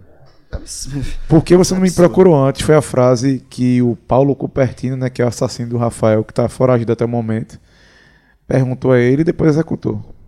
Meu Deus, velho. Eu vi, eu vi é, uma declaração da namorada, a, filha Isabela. do assassino, é, ela falando que o pai sempre foi muito ciumento e que ela até imaginava que ele fosse possível de partir para uma agressão.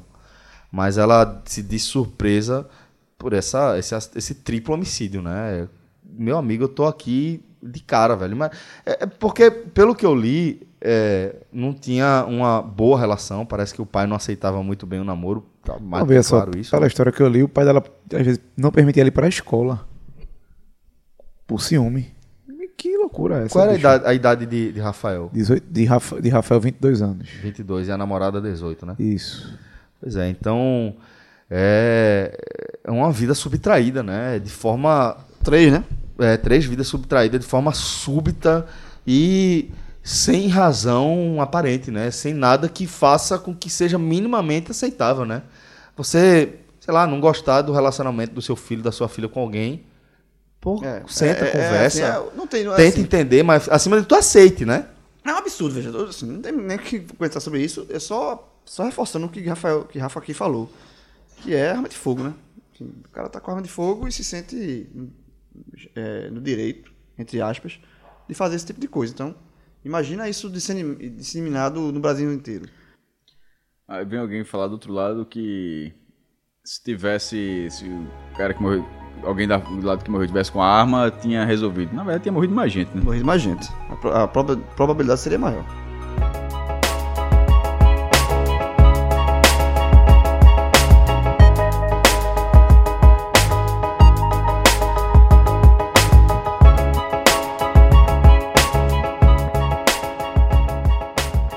Só, galera, é, no nosso On Demand, vou dizer que terminei de assistir Chernobyl e concluo é, dizendo que realmente é uma série espetacular, muito, muito, muito boa, vale a pena demais assistir, para a gente entender um pouco melhor o que aconteceu nesse que foi o maior desastre nuclear da nossa história e que colocou é, um, um- um número significativo de vidas em risco, né? Sem falar as mortes que causou efetivamente. Se fala em até 90 mil mortes relacionadas diretamente ao acidente lá na Ucrânia, em 1987.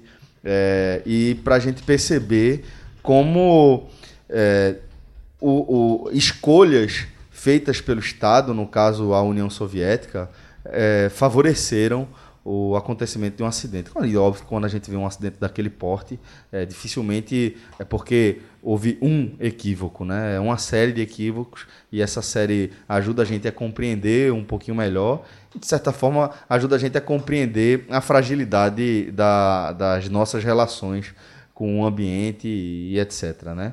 É, mas o que eu queria indicar aqui hoje especificamente é um show é, do Xamã. Tá? O, o Xa- Xamã acabou de, de liberar o show na íntegra, o último show com o André Matos, um show que foi realizado dia 2 de junho, então bem recente mesmo.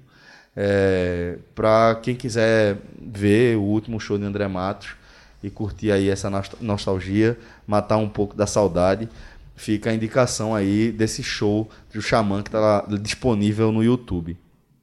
É, minha indicação é para não assista, tá? Que é uma indicação É uma boa indicação. Na última terça aí, é, cheguei em casa, a patroa, não, vamos ver alguma coisa. Aí eu assisti o primeiro episódio de Big Little Lies, esse sim, assista da segunda temporada. A série segue num ritmo fantástico, lógico. Naquele primeiro episódio se desenvolvendo, né? Pra quem não assistiu ainda, Big Little Lies tem um, um elenco fora de série. Nicole Kidman, é, Reese Witherspoon, é, entrou agora nada mais, nada menos do que a maior vencedora do, do Oscar, né? Mais, mais, perdão, mais indicada, que a Meryl Streep. E já entrou, meu amigo, no primeiro episódio. Tem uma cena com ela fantástica, velho. Ela conversando com os netos. Enfim, assista, vale a pena. E logo depois a gente. Não, vamos ver um filme? Bora. Aí eu assisti Operação Fronteira. Meu amigo. Como o nosso amigo Cássio diz. Que tolete, viu? Pense. Fica, fica lá aparecendo na minha. Meu irmão, é horrível. Fica lá aparecendo na minha. é, é, é, Qual o nome, Rafa? Na, na timeline da minha Netflix, mas toda vez eu não. Operação Qual? Fronteira. Não. Operação Fronteira. Presta não. Presta não. Duas horas e Tá cinco. doido, tá doido pra ir, ó. Tá Ah, doido pra ir. apa- aparece lá o Netflix, dá uma olhada. Direto, aparece direto pra mim, pô. É porque o elenco, o elenco é bom, pô. É O pro Ben elenco- Affleck, né? Ben Affleck.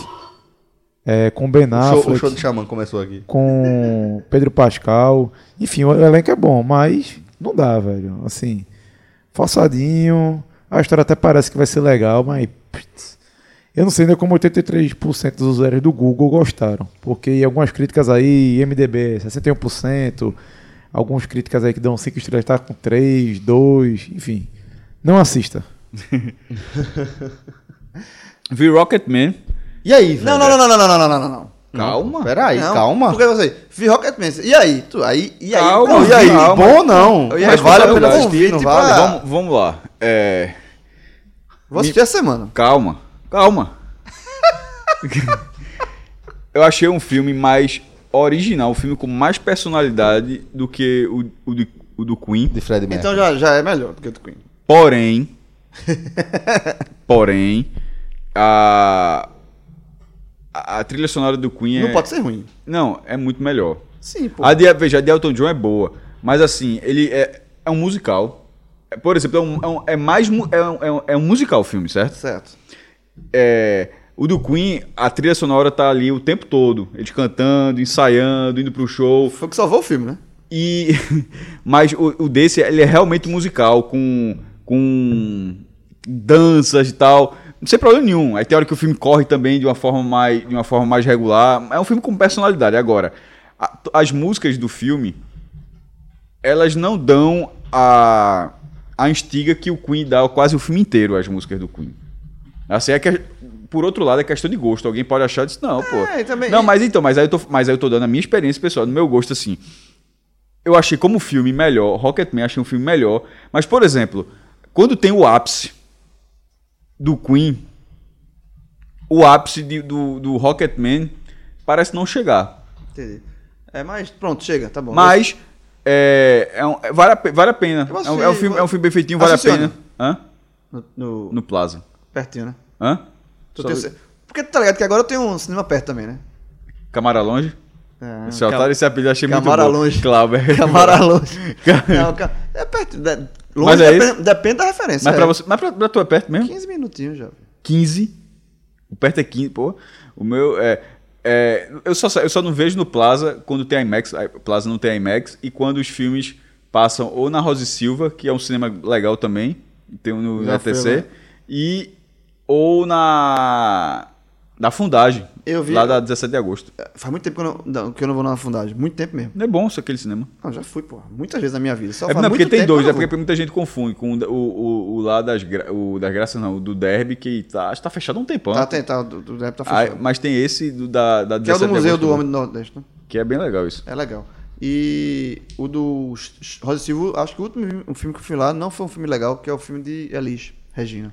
Eu vi dois filmes lá, o Whiplash, que eu acho, meu irmão, Fantástico, acho fantástico, fantástico aquele fantástico. filme. Por exemplo, é um chorou arrependimento. Não, É um o arrependimento por exemplo, por exemplo a trilha que eu tô falando de trilha, a trilha de Whiplash, o tempo todo É, o não, sarrafo lá em cima. é É, fantástico. o tempo todo o sarrafo lá em cima.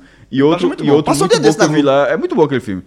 É, e a atuação Fantástico. J.K. Summers, eu acho que é que, é, Fantástico. J.K. Summers. É, e, J.K., né? outro filme, é, Jake, e outro filme que eu vi lá é O Abutre, meu irmão. O Abutre do caralho. O Abutre é nervoso. E esses dois, curiosamente, tava falando, eu tive que ver pela TV. O Whiplash, eu lembro, o Cássio falou, tu viste por onde? Não pode. É, na que- TV, filho, não pode mesmo, não. Aquele filme é, que é, é- é com o, o Dolby Surround Eu vi na nervoso, TV. meu irmão. Eu vi na TV. Não. Eu vi na TV. Não. Eu vi, ó, eu vi na tu, TV. tu não vi- acha, não? Não, eu acho. Aquele filme é- tem que ter canal de som, meu irmão, pra todo canto, É, velho. mas que pra quem viu Game of Thrones no celular, tá tranquilo. Não, aí, re- repite isso não, porque essa vergonha não precisa dividir toda vez, não. é irmão. revoltado com Não, isso. isso não existe. E com razão, com razão. Você tá, você, você tá certo. teve né? uma, uma Sabe quem ia gostar pra caralho de tu? Ah, quem? A Netflix. Né? Porque tudo que a Netflix faz é pra turma ver em celular. Vejo Os efeitos, os efeitos especiais menores e tal. A HBO fez um filme pra turma ver uma tela grande. Aí tu vê no celular, tu faz o contrário. HBO a, a- a- Go, a Netflix é exatamente o contrário. Os produtos da Eu tô Netflix. HBO ela- a. Netflix é isso mesmo. Assim, aí bota no tablet, pô. Isso precisa ser tela grande, não. Telezinha pequena pra basta, pô. O tablet que eu tinha. Bota um fone que o tu resolve que- tua vida. O tablet que eu queria, Rafa comprou. Que era de, de Fred. Ah, Que é- tá funcionando ainda? Tá, que a princípio era pra. Cássio, né? Era pra casa. É, O preço foi bom. é. Tu, go tu gosta? Adoro. Pronto, ótimo. Então foi, foi bom pra todo mundo, porque até hoje não me faz falta.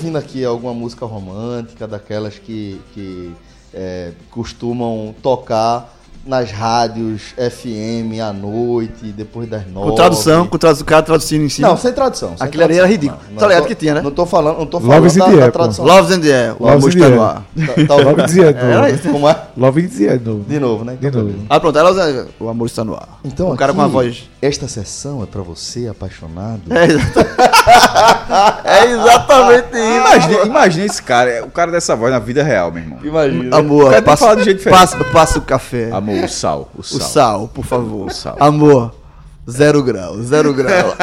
Esse cara só Papel pensa nisso, meu irmão. Papel é foda mesmo, esse Rafa. Bom, galera, Tu viu, é o meu irmão? seguinte. Eu imaginei que eu botei pra vocês do grupo. Eu vi. Eu, eu, meu irmão, eu ri demais com aquele, com aquele negócio, meu. Descreva, por favor. Não, é um, Descreva. é um, um, um desenhozinho, um quadrinhos. Aí um, um cara tá no carro, cortando todo mundo, cortando todo mundo. Aí chega o policial. Que é isso, Absurdo. rapaz? Que absurdo é esse? Tá multado. Aí o cara fala. Aí o cara abre logo o jogo, o cara vai logo Zero abrir o jogo. grau. O cara vai abrir o jogo. Eu tô, eu tô, eu tô nas últimas, rapaz. Eu tô, eu tô, tô, quase, tô quase fazendo nas calças. Aí o quadrinho seguinte é um corredor aberto, aberto, com o carrinho do policial na frente e o carro Abrindo atrás, todo mundo. correndo. E o cara, temos um código marrom aqui, nervoso. Cold ground, cold Cold, ground. brown code, né, alguma coisa. Aí, e, Ó, já que a gente rapidamente entrou no parecido do Coca eu lembrei demais da McDonald's, meu irmão. Sim, jovem. Daquele cara. A coisa mais perto Do Lego, Lego, Lego. Hã? Lego. O dia Qua- Lego, a- Abriu abriu quadrinho, quadrinho, quadrinho, quadrinho, quadrinho, quadrinho. É, é, é, por, talvez é por isso que eu achei tão engraçado. Porque pra mim só faltou um policial ali. eu tive que resolver minha vida ser um policial. Já que a gente abriu o parecido do Deus, Deus deu uma chance. Deus sempre dá. Tá, Deus, nesse, é fechado que você Nem sempre, né? Comigo, sim, até agora. O, Sim, sim, o, o, sim. Botaram uma foto. Conta a tua botaram- história aí, João. Botou uma foto. Você, você secando, eu tenho certeza que um dia vai. enfim. Saca- João, a gente não tá secando. A gente Quem tá seca é mosca. Não acreditando. Celso, quem seca é mosca. Gente só não acredita. João, Botaram, isso. botaram, botaram. Até, até viralizou no Twitter. Que o cara botou assim, ó. Quem já passou por isso. é, foi a primeira, o primeiro momento que eu entendi diferença de classe. Quando eu era criança, aquele papel higiênico rosa. Que ele disse que quando ele foi na casa da, da, da uma tia, que ele viu o É papel higiênico né? branco. Sabe branco, qual é a marca daquilo ali, um branquinho assim, ele se.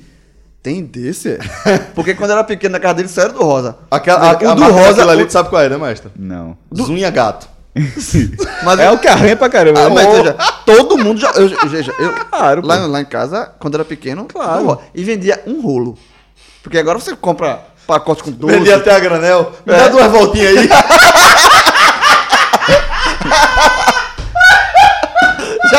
Imaginasse o cara vender a. Olha, Me passa dá duas voltinhas aí. uma voltinha de papel rosa aí. Quanto é esse negócio? Meu irmão. Eu só não tô acreditando que a gente tá começando esse Dolorinha falando desse assunto, mas tudo bem. Ai, não, não, não, mas o do rosa era. Mas quem vai começar falando é João. e então- vendia, e então vendia, tá em casa. vendia o rolinho separado, pô. É foda. Esse, esse do rosa assava, Ah, né? puta merda, bicho. Lixava. Deixava lixado, assim, ó. Reluzente. Reluzente, reluzente. Não nasce nada ali. Celso acaba de cair no chão daqui da sala. Nasce nada. Ah, e, e saía fácil também, porque deixava lixado, ó. Tá bom, meu irmão. Celso segue ajoelhado aqui na sala. Meu irmão, sabe o que é pior? ainda vem, sabe o que é sabia? pior? É isso que eu ia falar. O cara que criou isso aí ficou rico, meu irmão. Rico, porra. E, e- O cara criou um papel ruim, ficou rico, aí o outro. Tá? O cara só fez um produto ruim. É um produto ruim, pô. Mas é porque antigamente a turma não tinha condição financeira pra ter o melhor, porra. Não, Agora. porque o produto era ruim, porque o Mas produto porque ia só ser tem bom. condição de comprar um desse, porra. Não, não tô falando das pessoas, não tô falando de quem criou o produto. Sim. Porque quando ele foi fazer o papel, ele pôs não. Veja só, o que eu tô querendo dizer é o seguinte: ele criou esse papel. Pô, esse tá ruim, né? Agora, é isso que eu tô querendo dizer. O test drive, fez um test drive. Esse tá ruim. Fez né? o test drive. Ó, vamos botar isso no mercado. Pô, isso, a gente Bota tá... essa porra, Não, não sei o que. Bora fazer um, um pouquinho mais suave. Não, não. Eu quando os custos vai ser esse mesmo. Aí tu fala, o cara que criou o papel ruim, tô falando das pessoas, as pessoas compram o mais barato. Eu não tô reclamando das pessoas, eu tô reclamando de quem criou o produto. E quem criou o produto, tá criou- ligado- eu tenho certeza que o cara sabe que o produto dele é ruim. Tu tá ligado que Quem ele criou o produto foi assim. Foi a mesma pessoa que criou o de folha dupla, perfumado. Só que ele fez assim, ó. Esse, esse papel rosa que tá embrulhando tudo aí. que tá embrulhando. Serve. Então, pronto. Corta e tira. e bota nesse rolinho. João, deixa eu tirar uma dúvida, uma dúvida, uma dúvida, uma dúvida. Já pelasse, já pelasse. O rolinho? Com a parte da cartolina, né? Quem nunca? É? Quem nunca? Já, já. Quem Meu nunca? Ó, só pra, pra facilitar. Tu, de, nunca- tu desfiasse Desfiar. pra, pra ficar. pra ficar mais fácil. Quem nunca, jovem? É? Quem nunca? Já pedaço pra isso. Puta merda, que É, o cara olhar ali, ó, puxa. Agora, isso na, época, isso na época do amadorismo, porque nunca mais eu passei. Isso aí eu não corro. Esse risco eu não corro mais, não. João compra granel. Não, eu compro não. Eu, eu, eu sempre ando. João, aproveitando o assunto, vou falar Abre agora bolsa, como a gente conheceu nossas esposas. Ah, pronto. Ok. Voltando ao assunto do. Porque se você É, abrir, você me abrir essa bolsa aí, você vai ver. Como é que é? Abre essa bolsa O aí. kit? Vamos mudar, vamos, vamos, vamos mudar de assunto. Vamos tá? mudar de assunto, Meu irmão, de. Love is in the air. Coitado do Começou, começou só pra galera lembrar. Coitado Começou agora, dia do namorado. com Loves in the Air, certo? Meu irmão, absurdo. Porque a proposta que a gente combinou, veja, a proposta que a gente combinou não era Não nesse. DeLorean, onde a gente começou Não com, com Loves in the Air, a gente ia falar sobre como a gente conheceu Coitado. nossas companheiras. Eu Então, João, você fica à vontade, porque você puxou o tema Você e você faz a transição. Eu acho, eu acho que você deveria até trocar esse tema, porque a gente tá falando de cocô e vai falar de, da João, mulher, veja, eu estava combinado. A música já voltou. Volta. Quem foi, quem foi que puxou o assunto primeiro? Tu, pô, é óbvio. Foi óbvio, óbvio, João. João, fica à Meu irmão, tu vontade. começasse com esse papel rosa aí, pô. Não, você falou da, da tirinha antes. Do, do cara da. Foi você então, jovem. Foi você. Provavelmente falou alguma coisa antes, Então, depois eu, vou falei a falar. tirinha. Então tá certo. Voltou o momento romântico, eu vou falar e logo em seguida vai ser você, viu? Sem problema nenhum. Pronto, ok. Sem problema nenhum. Nenhum. Até porque nossas esposas são muito parecidas, assim, o estilo, o jeito. Mas ele não foi. eu Acho que. Eu conheci, acho que eu já contei aqui. Não, Pri- eu quero até ouvir. Priscila, no estágio, que eu tinha um estágio. Ela é jornalista também. No estágio, é, que pegar às 6 horas da manhã, o estágio. Zigoto. Zigoto. Que era aquele estágio. Seis horas da manhã, o homem já tá nervoso. Nervoso. Era fazendo o quê? Fazendo o quê? clipagem. Que era um dos, uma das coisas mais De- chatas Dentro que cerrado, dentro cerrado. Seis da manhã. Clipagem aqui. Você pe- que, o, pra quem não sabe, clipagem é o seguinte: você pega o jornal e qualquer matéria relacionada ao cliente, ou com o nome do cliente, ou com um assunto relacionado. Qual é o nome da empresa? Era priori- prioridade 1. Porque eu já fiz. Todo mundo fazia clipagem, pô. Não, porque Então, o que eu fiz foi. o que eu fui- O que eu fiz, isso aí, mas era uma empresa chamada SX Brasil. Veja, todo, eu acho, não mais hoje, né? Mas todo jornalista hoje formado Sofreu que com isso. Sofreu. E primeiro estágio todo mundo foi fazer clipagem. Acrescenta. Veja, me, me deu emprego, né? Não, não, pô, não é isso não. Eu tô falando em termos assim, deu- é um, é um estágio que é justamente, é justamente Ah, pelo pra seu carreira salário. não, só- né? eu- a única coisa que eu sei é que eu sei o que, o que é- o que é uma clipagem. Pronto, é. Pronto. Aí, aí eu fazia chegava às seis da, seis da manhã. E ela entrou depois, por indicação de uma, de uma outra pessoa. E aí a gente começou a estagiar nesse. nesse trabalhar nesse estágio junto, não sei o quê. Brigava que só. Meu irmão, brigava por tudo Hoje em dia não, né? também. por outros motivos. É, mas... A gente brigava por tudo. Hoje é um amor, é uma harmonia. A paz reina. Pra vocês terem ideia, então, até um tempo desse, os dois casados, um morava num lugar, outro no outro. Que era. Eu, veja, eu não vou falar isso não, mas. Eu achava a ideia. Eu É achava boa. mentira? Não, eu achava. Só, só, Ele quer dizer, o que ele Eu quer dizer não tem não coragem, não. o que ele quer dizer não tem coragem, Diz, é que né? era pra estar assim até hoje. é ou não é, cabra safada? Era, foi um momento bom, foi um momento interessante. experiência válida. Que loucura, Eu acho meu experiência válida. É cara, mas é válida. Briga menos. Briga bem menos. Inclusive, antes de de eu chegar aqui nessa, nessa gravação, tava meio estremecido o negócio. Mas já tá tranquilo. Mas a gente brigava muito. Como é que ficou tranquilo? Em que momento? Ela ligou, tu viu se não que ela ligou pra mim antes do. Bicho, Foi fosse, foi. fosse um dia desse pra aquele retiro, porra. Mas dura pouco, jovem. Quando ele vai porque ele se retira, pô, só zera. Zero. Só zera, É do lugar que zera. Village Retiro. Village zero também. Aí, é, conheci ela lá, a gente brigava muito, brigava tanto, que os pessoas falavam, meu irmão, você vai terminar namo- namorando. Vai nada, pô, vai namorar. Vai na- Namorou. Quando, e aí, quando aconteceu o namoro, o que aconteceu?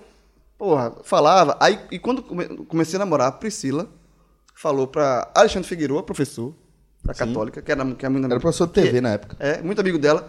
Aí falou, disse, ah, aí contou que tava namorando isso aí. Com quem? Porque Alexandre era meu professor da Católica. E era professor dela também. Com o João. Aí, que João? João, não sei o que. é isso. O que tu falava mal, o que tu falava mal, pronto. aí, Estamos hoje, estamos juntos, desde. Que ano é esse aí? Do, veja, começou a namorar no dia da final do Campeonato Brasileiro de 2002. Santos e Corinthians. Começou a namorar ali. Ah, porra, meu irmão. Aí de lá- Robinho? Robinho? Robinho, Da- da- Robinho, da pedalada, pedalada? Robinho. E de lá pra cá, vamos lá. 17 anos, meu irmão. 17 anos, alguns inter- com alguns intervalos. alguns intervalos. Veja, se você cons- contar tudo, 17 anos, mas se você tirar os intervalos, dá uns 15. O João tira férias de vez em quando, tá ligado? Meu irmão, sério. É sério, pô, de vez em quando ele tira férias, pô. Dois filhos. Estamos aí. Fechou a fábrica, não filho mais não, por favor. E estamos aí juntos. Agora, pá, agora, agora dispara. Ah, lá, veja.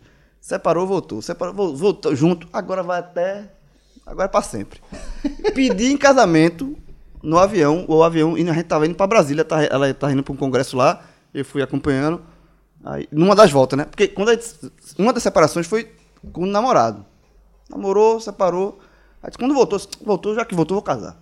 Aí comprei a aliança. Aí o voo assim, ó, subindo. Quando o voo estabilizou, fiz que fui pegar alguma coisa no, na mala ali na parte de, de mala, tirei ali a aliança. Que romântico, João.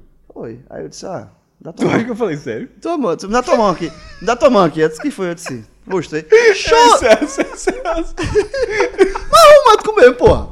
Sério, sério. Ai, show. Mas por que tu não achasse não, foi? Romântico? Meu irmão, no meio da turbulência, avião passando aeromoço pra cá e pra Não, lá. porra, na, não, Quando turbulência não. chegou. estabilizado, assim, o voozinho. Estamos em altitude de cruzeiro. É, aí estamos lá dentro do cruzeiro. passa- Sabe uma Abriu coisa? Quando botei na aliança na mão, chorou. Não sei se de felicidade, mas chorou. Não tem como fugir. chorou, chorou. Não tinha como pular do fora do avião. Tava dentro do avião. Numa dessa, a, a aliança cair no corredor. Agora, não, nesse não. Sabe qual foi? É o seguinte, tá no avião, certo? Eu e Certo. ela só. Não tem como dizer não, não. Se, se diz não, vai ser como? Hã? Tá no avião. Chato. Chato. João, segura, segura, João. Pô, Dessa tática aí, Peraí, deixa a gente chegar em algum lugar. que o resto. pra eu saber onde eu tô. ó, tô- eu- eu- ó, veja, eu já, eu já tenho... Eu já, Deixa o avião começar a cair. eu já tive um namoro... Pesado, irmão. Eu já tive um namoro que terminou no ônibus. Como é que é? Eu já tive um namoro que terminou no ônibus e um casamento que começou no avião. Só uma Cresceu. dúvida. é, Quem desceu no ônibus? Não, no ônibus. É, a minha namorada terminou comigo no ônibus. Foi esperta, né? Foi esperto. Evitou os Aí, não, ela des... Quando ela terminou, eu disse: Vou descer na próxima. Terminou. Já tive uma assim na fila de cinema. Fila de cinema, dá mais não. Eu- Como é, Foi mesmo, velho. na fila de cinema. Quem disse isso? Tá doida. Contigo? Comigo. Você já Antes de começar o filme depois? Na Antes fila. começar o filme, na fila de cinema. Quero ver o filme mais não. Quero ver o filme mais, não. Dá mais não, aí eu dei um É dublado esse filme, é? É sério, Rafa? Sério. E o Tu, pior. tu chegou a pensar que ela tava falando do filme ou era na hora tu sacasse? Não, na hora eu saquei, pô. E o pior, voltei com meu melhor amigo no ônibus chorando. Meu amigo ria da minha cara. Ele, tu é muito otário. Não acredito que tá chorando por causa disso, não. Vocês foram ver o quê? Lenda da Paixão. Lembro nem a pau, né? Filme romântico. Carruagem Apaguei. Ou então Godzilla. Lembra? né? Godzilla, um filme assim bem. Maestro, sua história. Não é tão. Não é tão. Fantástica quanto a de João, né? A minha foi fantástica onde, porra? Muito, muito. É. Gente, também. Ela também é, jornal, ela também é jornalista. É, na verdade, aqui só de Rafael. né? Só, Rafa. E é de Fred que não está aqui, que não está aqui, né? Que é Tá em médico. Paris, né, pô? Hã? Tá em Paris. Paris, Não né, é jornalista, Será tá que, ele, Paris. será que ele conheceu Paris, Fred? Não, acho que não, acho que não. Então quer dizer que bancar o Fire é foda, né? Foi isso que. Rafael, foi isso que eu queria dizer aqui. Ei, meu, é pesado, pesado. Concentra, concentra, Jorge. empresário, empresário. Vai, concentra. É, volta, a gente, todo, todo mundo é jornalista. É, e nessa, eu tava no começo lá do, do diário e era um começo de não ter função assim, era assistente técnico, porque é um negócio tão louco da época. Eu era jornalista, mas não tinha vaga de jornalista, aí me colocaram como assistente técnico no meio nos bastidores para quando abrir a vaga de jornalista colocar. Porra, na verdade era um, um jeito Tu de pagar o que lá? Hã? Assistente técnico, era o quê? Adivinha. Nunca, óbvio, Servia nunca, café o quê? nunca, não, pô, nunca trabalhei nessa função. Sim. Eu trabalhava é, na, Vê no onde ele arquivo, trabalhava. No arquivo do diário. Tem lugar mais apropriado pra Cássio. Sim, agora, agora entendi. Porque ele falou assistente técnico, pode Não, ser. que era, que Ó, era- quebrou um que computador aqui, chama que a era assi- assistente, inclusive, da eu trabalhei no arquivo. Levinha. Levi, Acho que Levi. o técnico, é, Levi Gomes. Eu acho que eu até esse crachá, se perdi. Era no arquivo do diário. Numa época que o arquivo do diário é, não era. Não era CD RUM, não. Era o papel. É bronca. Tipo, não tava, o material não estava digitalizado, não. Era aí no papel, era aí nas fotos que não estavam digitalizadas, ou seja, abrir gaveta, tudinho. E aí, eventualmente, voltei. Isso é porque essa é a transição do estágio para jornalista. Né? Aí, eventualmente, voltei para a redação de fato. E uma das primeiras experiências foi ir no Pernambuco.com, que ficava na nossa linha. E, e Maria trabalhava, já trabalhava lá no Pernambuco.com antes disso. Ela tinha sido estagiária e ficado lá direto. E eu comecei a fazer esporte disso aí. E assim, é, é, tem essa mesa da gente aqui, tem uma, tá, cabe algumas pessoas, seis, sete pessoas. O Pernambuco.com é uma mesa um pouco maior, com a sala um pouco maior, mas é, é, tipo, é era uma redação à parte. Então a amizade, a amizade com todo mundo ali sempre foi muito rápido, sempre foi muito forte. E a galera, pô, você ficava lá horas e horas com um ambiente fechado, sempre galera sempre pra cima de sair depois. Então, é, e época da MSN, né, jovem? Tem, acho que faltou no seu, não sei se no seu ponto aí. MSN? É, era- Uma, da- uma, a- uma das voltas do namoro Priscila foi MSN. É, MSN. Porque ela, ela entrava e saía. Possivelmente- Ela entrava e saía. Aí depois eu- ela entrou, aí eu disse, não vou sair não. Aí ela puxou o assunto. Disse, por quê? Toda vez que eu entro, tu sai. Ela perguntou, tu perguntou? Pergun- Ela perguntou, porque eu saía. Por que toda vez que eu entro, tu sai? Eu disse, eu não sabia que dava pra perceber não. Esse cara não existe, pô. Esse cara não existe. Aí, Aí, nessa, chamou, aí depois a gente marcou, chamou aí pra na- tomar um essa, café. essa época da MSN trocando ideia. Então, meu irmão, a, a amizade, a amizade surgiu muito fácil.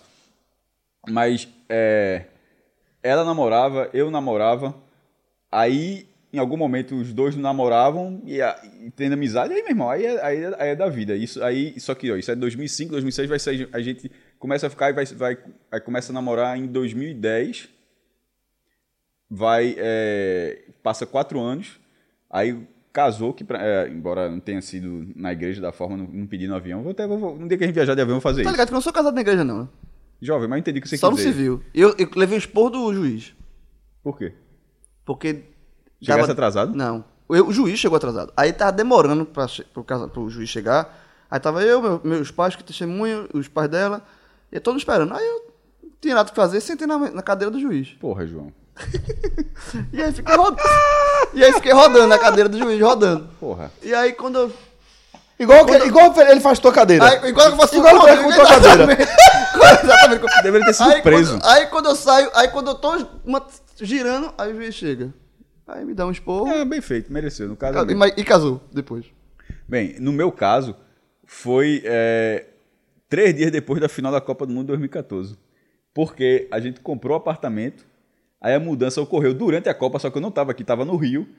Aí a gente ficou. A, a- no caso, a gente tô falando porque foi João, que a gente estava lá na final, a gente ficou domingo e teve a segunda-feira, não foi? E quase perde o voo. Sim, mas já contou, mas fica causa da segunda-feira. É. Aí volto na segunda, aí eu vou pra Boa Viagem e, outro, e um dia depois, ou seja, três dias depois da final, aí, aí a, gente começou a morar junto, pra mim é casar, é a mesma, é, é a mesma coisa. Casar, tá casado. Né? Vai, faz, Casado, tá casado. Não faz a menor diferença. E aí já se vão dez aninhos, meu irmão. Dez, dez, dez Tempo, aninhos. jovem, é tempo. E, e- e ininterruptos. Ainda não tive esse... esse Não esse- teve as pausas não, né? Hã? Não teve as pausas não, os intervalos não. Estamos juntos a, a Tá ligado que eu não, eu não tenho mais intervalo não, né? Como é que é? Precisa disse que não tem mais intervalo não. Já Der tá, merda. já tá no segundo tempo pra prorrogação. No 10 merda, não Depois disso é pênalti, viu? Acabou-se. Agora não tem mais volta não. Mas tá ligado que... não vou arriscar não. Ó, uma coisa Não vou curiosa, arriscar não, mas... uma, uma coisa curiosa tu falasse assim, de alguém de- falar. Na época, aí teve época que você tava solteiro, mas não, não, não, mas não, não tava junto, não, não tinha nada. Mas de pessoas falar, meio que falaram, ó, isso, isso vai ficar junto ainda um, um dia. É meio que você meio, você meio que não sabe, você troca ideia porque você gosta da pessoa, mas não tá, ainda não tinha rolado, mas alguém do lado, vendo de fora daquele, daquela bolha, aquela bolha de duas pessoas, de, de ter a certeza que aquilo Catar vai acontecer, pedra, tá, né? li- tá ligado? Acontece muito. Bom, é, vou seguir aqui então com a minha história, né? Ou vai com o Rafa primeiro? Vai lá, vai lá. Bom, A de Rafa é, a de Rafa, a Rafa é. é, a de- a de Rafa é Netflix. Rafa. É quase, é quase. Bom, é, como a galera já adiantou aqui, também conheci Sofia por conta de jornalismo. Ela. Eu encontrei vocês dois Hum. nos aflitos. No- ah, provavelmente bem no começo do teu relato, tu- Foi, foi no. treino do Náutico. Você- vocês dois lá trabalhavam numa assessoria de alguma coisa. Não, a gente tava fazendo projeto de conclusão de curso. Alguma, coisa assim, mas eram juntos os dois. Eu, ela e Rodrigo Raposo. Mas acho que ele não tava nesse dia, não. Acho que só tava vocês ele tava dois. também nesse dia. Talvez ele tava. visto. A gente foi entrevistar ele e Carlos. Isso é 2006, 2007. Exato, a gente foi entrevistar, foi, foi 2006. A gente trocou ideia no, no banco de reserva ali, que é o antigo do Nato, dos Aflitos. O Nato treinava nos Aflitos. Exatamente. Que memória, mestre. Que memória. Pra, algum- eh, algumas. Ó, já, antes de alguma coisa. Maria é revoltada com minha memória. Porque não funciona pra ela, né? Pras Como coisas é que dela. é, bicho? Mas eu já. Mas já, eu, eu tentei explicar. Nem Essa- pra lembrar do casamento, pô. Não, não. Que é madrinha. Como é que é? Pra lembrar que era madrinha de casamento. Não, eu não, aí, não, aí eu não lembrei, não. Aí eu simplesmente não sabia, fui mal informado. Vai. Detalhe, o nome dela é Maria Carolina. Como eu acabei de falar, eu chamo de Maria. Se todo mundo chama de Carol, de Carolina, dane-se, eu chamo de Maria. Para- para- eu não enxergo ela como Carol. Carol pra mim é outra pessoa. É, é outra pessoa. Fred chegou, quando chegou lá e falou, disse, ó, tu vai ficar. Ele não falou, chamei você e Carol, não foi nem assim. Porque teu lugar organizado já tá tudo separado. Vai- tu vai ficar no, no- tu vai ficar na bancada que vai ficar tu, Carol e outra pessoa. Eu disse, beleza. Carol, que Carol! Fre- Fred é um dos todo mundo que chama Carol de Carol.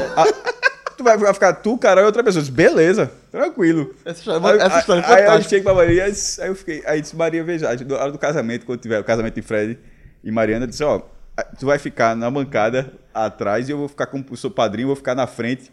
Mas é só na hora do casamento, depois a gente vai recepcionar. E ela, se ela achou estranho assim, ah, beleza.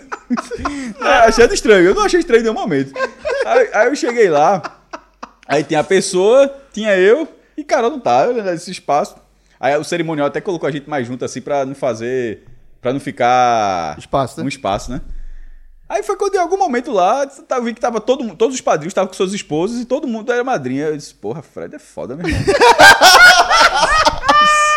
Convidou- Convidou todo mundo. Fiquei, que pariu. Aí eu fiquei nessa. Aí em algum momento alguém chama. Cássio. Maria é Madrid. Eu disse, não, não é Carol, porque é. É uma Carol lá, mas não chegou ainda não. Foi Ana Paula, porra. Aí foi na pauta, é, é- é Carol lá, mas não chegou ainda não. Não, Cássio, é Carol. É, sim, pô. Maria, sim, Maria tá, Maria tá. Aí isso é Maria, cara. Eu disse, não, não é. Não é. Agora eu Aí- tava torcendo pra que não fosse. Aí, né? que- aí em Já algum momento alguém que disse fosse. que era. Aí alguém me disse que era. Aí. Eu presenciei tudo isso a 50 centímetros de distância. Aí, Foi lindo. Aí eu ligo pra Maria. Disse, Maria, Tu ligasse pra ela. liguei. Porque, detalhe. Porque não é. No- Quem é madrinha, um vestido é longo, é um vestido É, diferente. lógico, e é aí, quem no casamento pode ser um vestido mais composto. E Era um, seria um vestido, não teria como. Aí eu ligo pra ela. Ela ficou revoltada, revoltada Mas um por jeito. quê? Não, revoltada. E até hoje eu não me sinto culpado, não. Eu deixo logo claro. viu? Até hoje eu, eu digo que acho que Fred falou, meu irmão, você chama a mulher de Maria, porra. Porque eu cheguei ele, não, vai ficar tu, Carol, tá, beleza. Ah, Ah, mas termina. Como é? Termina. aí ela- ela chegou e disse, ó, tu é madrinha. Cássio, eu disse a você que eu era madrinha. aí, eu disse, aí eu falei, eu disse a você. Aí eu disse, pô, mas não era. Aí falou, Carol, Carol sou eu. Disse, "Ah, você é Maria. Você é Maria. Eu nunca, eu nunca chamei ela. Ó, aí que tá. Aí eu falo, por aí, e todo mundo sempre me diz, por que, e por que tem essa diferença? Veja só. Quando eu tava lá, é, no Pernambuco.com, me apresentaram. Essa aqui é Maria Carolina Santos. Maria, pronto, beleza. Minha no primeiro dia, eu nunca chamei, nenhum, eu, eu fui- apresentado ela dessa forma. Se no segundo depois eu falei, ah, essa aqui é Maria Carolina, beleza. Carol, ó, aquela pauta tá pronta. Um minuto depois alguém pediu a pauta, chamou Carol, pra mim não fazia diferença, porque pra, pra mim já era Maria.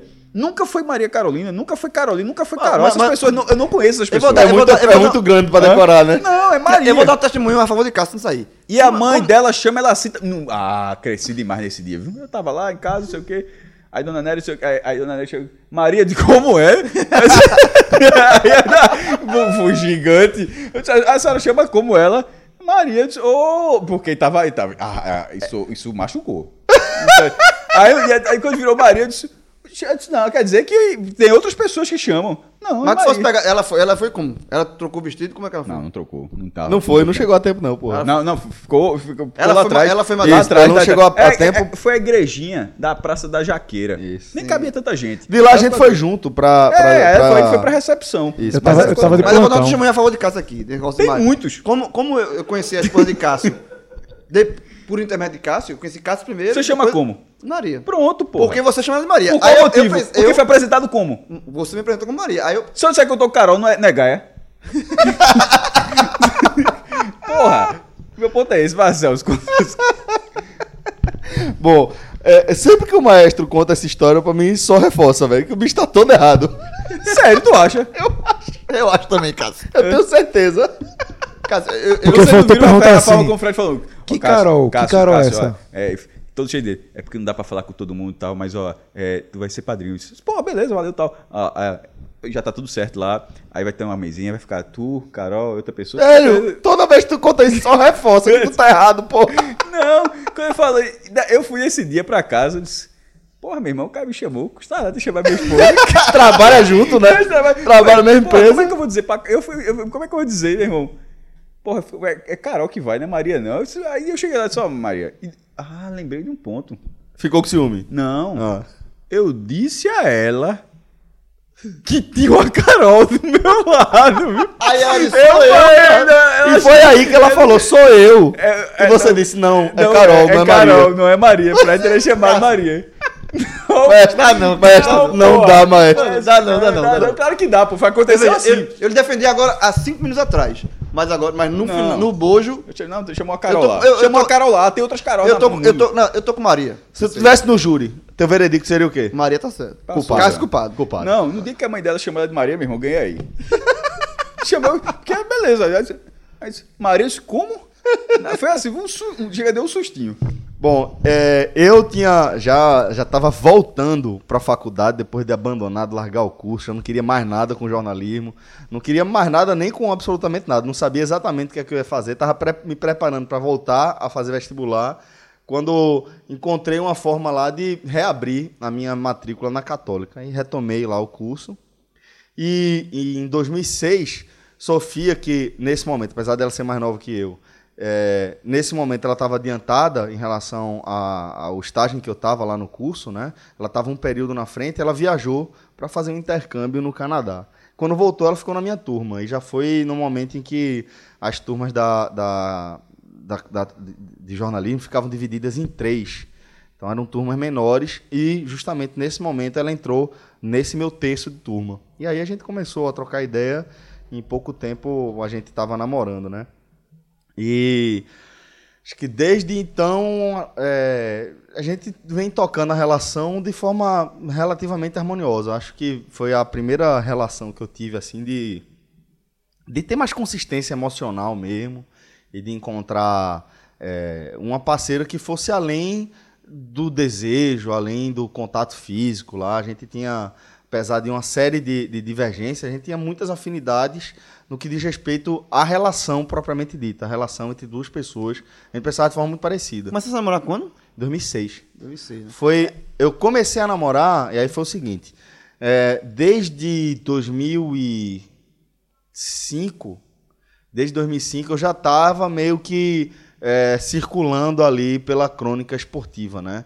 Eu já tinha estagiado na, na Rádio Capibaribe, Rádio Jovem Cap na época, Rádio Guarani, e estava prestes a, a fazer o, o teste para entrar no JC. Né? E Rafael Carvalheira, meu cunhado, irmão de Sofia, a gente já se conhecia dessa coisa de cobrir na época que ele era da Folha e logo de- ele tinha acabado de entrar no JC. Foi. Então Rafael. Esporte também. É, exatamente. Rafael tinha acabado de entrar, tinha questão de meses que ele estava lá, lá na editoria de Esporte Jornal do Comércio, junto com você. A editoria era Gaúcho, Miguel e Moisés, né? Assim que eu entrei era Zé Neves ainda. Teve aquela confusão lá.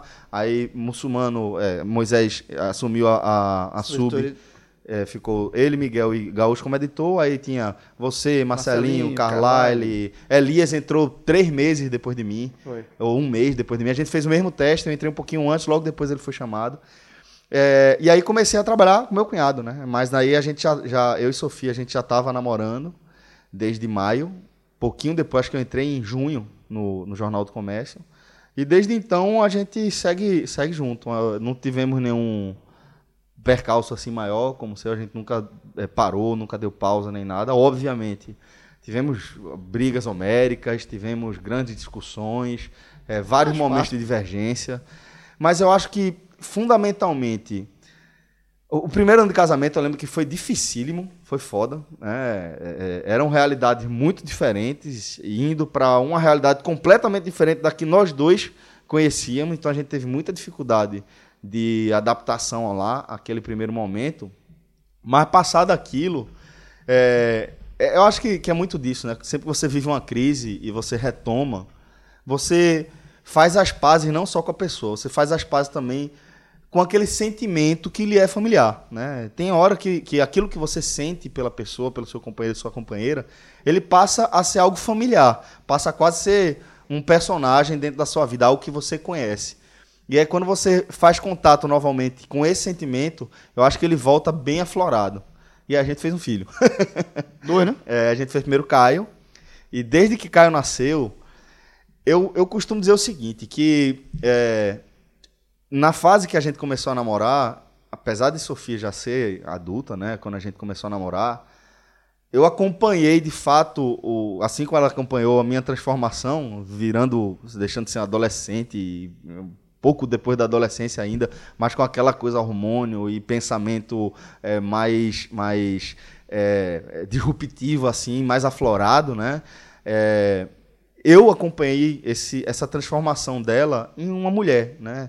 Com, com preocupações de mulher, com é, desejos de mulher, com, com ambições, com medos.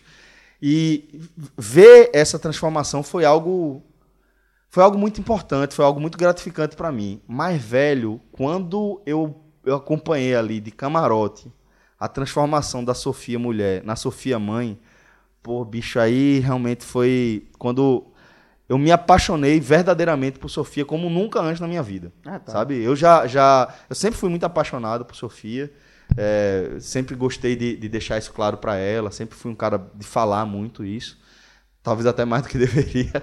Mas é, a, a- a paixão que eu tenho hoje, acho que o amor maduro que eu tenho, que eu, que eu nutro hoje por ela, ele tem bases é, na, na- nas virtudes que ela carrega como mãe dos meus filhos, sabe? Lógico que vai além disso, a gente continua sendo companheiro, em, em vários momentos a gente é namorado, né? Mas acho que sendo pai e mãe de Caio e agora também de Huguinho, foi a melhor configuração que a gente encontrou. A gente encontrou muita harmonia, a gente encontrou muita, muito companheirismo, é, muito do- desse, dessa coisa disruptiva de querer forçar de qualquer forma o meu ponto de vista, a maneira como eu enxergava as coisas, o ritmo que eu queria dar para a nossa relação. Isso meio que sumiu a partir do momento que eu percebi que tanto eu quanto ela, a gente precisava se colocar em segundo plano de forma orgânica. E a aceitação disso, o assentamento disso, foi muito natural, foi muito é, espontâneo das duas partes. E confesso que cada vez, velho, cada vez que eu vejo ela sendo mãe de Caio, sendo mãe de Huguinho, é, eu sinto, sinto mais desejo por ela, eu sinto mais amor, eu sinto mais vontade de ser mais para ela, de fazer mais para ela, de melhorar para ela e melhorar também para os filhos da gente. Então, é, acho que, que acho que, que é isso. Acho que para definir seria isso. Acho que hoje eu e Sofia, como pais de Caio e Hugo e companheiros é, é, que compartilham essa jornada, essa, esses deveres e, acima de tudo, todas as delícias da paternidade, da maternidade, a gente se encontrou como casal e hoje a gente vive o melhor momento da nossa relação, sabe? Eu acho que mais do que namorado, mais do que marido, eu acho que hoje eu sou companheiro de fato de Sofia, sabe? Eu consigo me enxergar como companheiro. Eu sinto que hoje é, eu estou muito mais por ela do que eu jamais estive, sabe? E eu me sinto muito bem com isso hoje em dia. Eu acho que o que eu poderia trazer nesse Dia dos Namorados aqui da edição 2019 desse Dia dos Namorados, acho que seria seria nessa nesse sentido aí. Ah, tá. Ah, Obrigado. eu fiquei depois, depois, deixa o Rafa eu O jogo já tá querendo, já tá querendo refazer o Não, dele. não, Eu tô querendo refazer o meu. Hã? Vou- Eu vou fazer. Rafa, fala o teu, que eu vou refazer o meu. E... Aí vai ser para o final do programa. Precisa escutar isso aqui. Só o tampar. Só esse trecho. Bicho, é, minha história com Daniela é, é engraçada. Eu trabalhei no aeroporto um tempo, como vendedor de loja mesmo. Trabalhou em todo lugar, Rafa. Sou seu fã. Eu já trabalhei é, de de- em vários lugares mesmo. Meu primeiro emprego foi com 15 anos, com meu tio. Eu aprendi um pouco de, de venda, de comércio. papelaria no cabo. Eu trocava minhas férias para ganhar uma grana.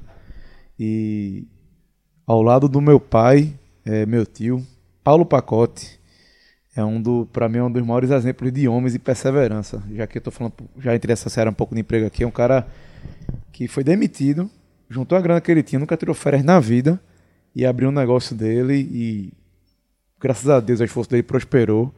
E o cara que me deu a primeira chance e foi um cara que me instigava muito. Falei, tu é muito mole, pô. Tu não aguenta não. Perder tuas férias pra trabalhar. Tu não aguenta não, porque o pique era gigante. Que ele tinha papelaria. Papelaria em janeiro, meu amigo, no cabo. É loucura. Mas enfim, trabalhei com ele três anos e minha primeira oportunidade de emprego depois que eu saí de lá foi numa loja de aeroporto. Na Arca e na Barca. Um abraço também pra galera que tá lá. É, Ismarula e Vassili, que eram as donas. Ismarula já tá lá. Conheci através de Camila e Geórgio dois amigos de, de, de prédio.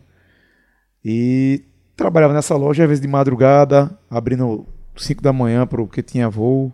Quando o aeroporto não tinha um ritmo. Já tinha um ritmo grande, mas não tão grande como é hoje, de madrugada. E um belo dia à tarde, estava lá, turno da tarde, tinha, tinha uma loja dentro do embarque, tinha mais outra, mais du, outras três lá de fora, né? E aí, Paula Toller entrou na loja. Aí eu cheguei, assustei. A gente tinha o costume de não ficar em cima, acho um saco quando você entrar na loja e fica vendo é, em cima. Exatamente. Aí, opa, tudo bem, boa tarde. Se você precisar de alguma ajuda, é só falar. Paula Toller saiu, cinco minutos depois, entrou a menina, cabelo castanho puxado para louro, e botou um livro em cima da bancada. De. É, Anjos de Demônios. A gente até, às vezes quando a gente até briga, qual foi o livro? Player, viu? Aí, Esse é player. Se liga que o homem é player. Eu olhei pro livro e fiz, rapaz, esse livro é massa, eu também tô lendo. Já jogou. Jogou já a do livro, porra. Já jogou, já jogou. Mas Só a- importante. Tava lendo mesmo? Tava, pior que tava. E jura, tu foi na inocência. E, meu irmão, pronto. É que eu tive que voltar. Foi, a, foi o quê? Foi na inocência, eu juro. Aonde? Eu juro. Aonde? E aí, né? Daniele. 100% nunca é. Aí Daniele fez, é bom, não sei o que, a gente começou a conversar. Daniele tava indo pra Fortaleza fazer vestibular. É, Eu tava trabalhando, logicamente, eu estu- estudava até na Federal, quer dizer, estudava não, né? Tinha ido pro primeiro dia de aula e cancelaram as aulas por causa de, de greves. Isso foi no ano de 2005. E aí, é... Papo vai, papo vem, ela fazia a conexão de quatro horas, velho. Ela praticamente passou a conexão toda na loja, conversando água comigo. E os outros clientes? Não apareceu Não, eu ninguém? entrava, saía, atendia, ela tava lá, enfim. E aí, um belo momento, eu fiz, ó, vou subir que eu vou lanchar. Tá no intervalo. Tu quer ir? Ela quer. E posso sair? Pode. Cadê teu cartão de embarque? Tá aí. Eu conversei lá com o cara na hora e podia sair mesmo. Aí foi. A gente subiu pra, pro, pro último andar ali do aeroporto, né? Tomei um suco, não sei o quê.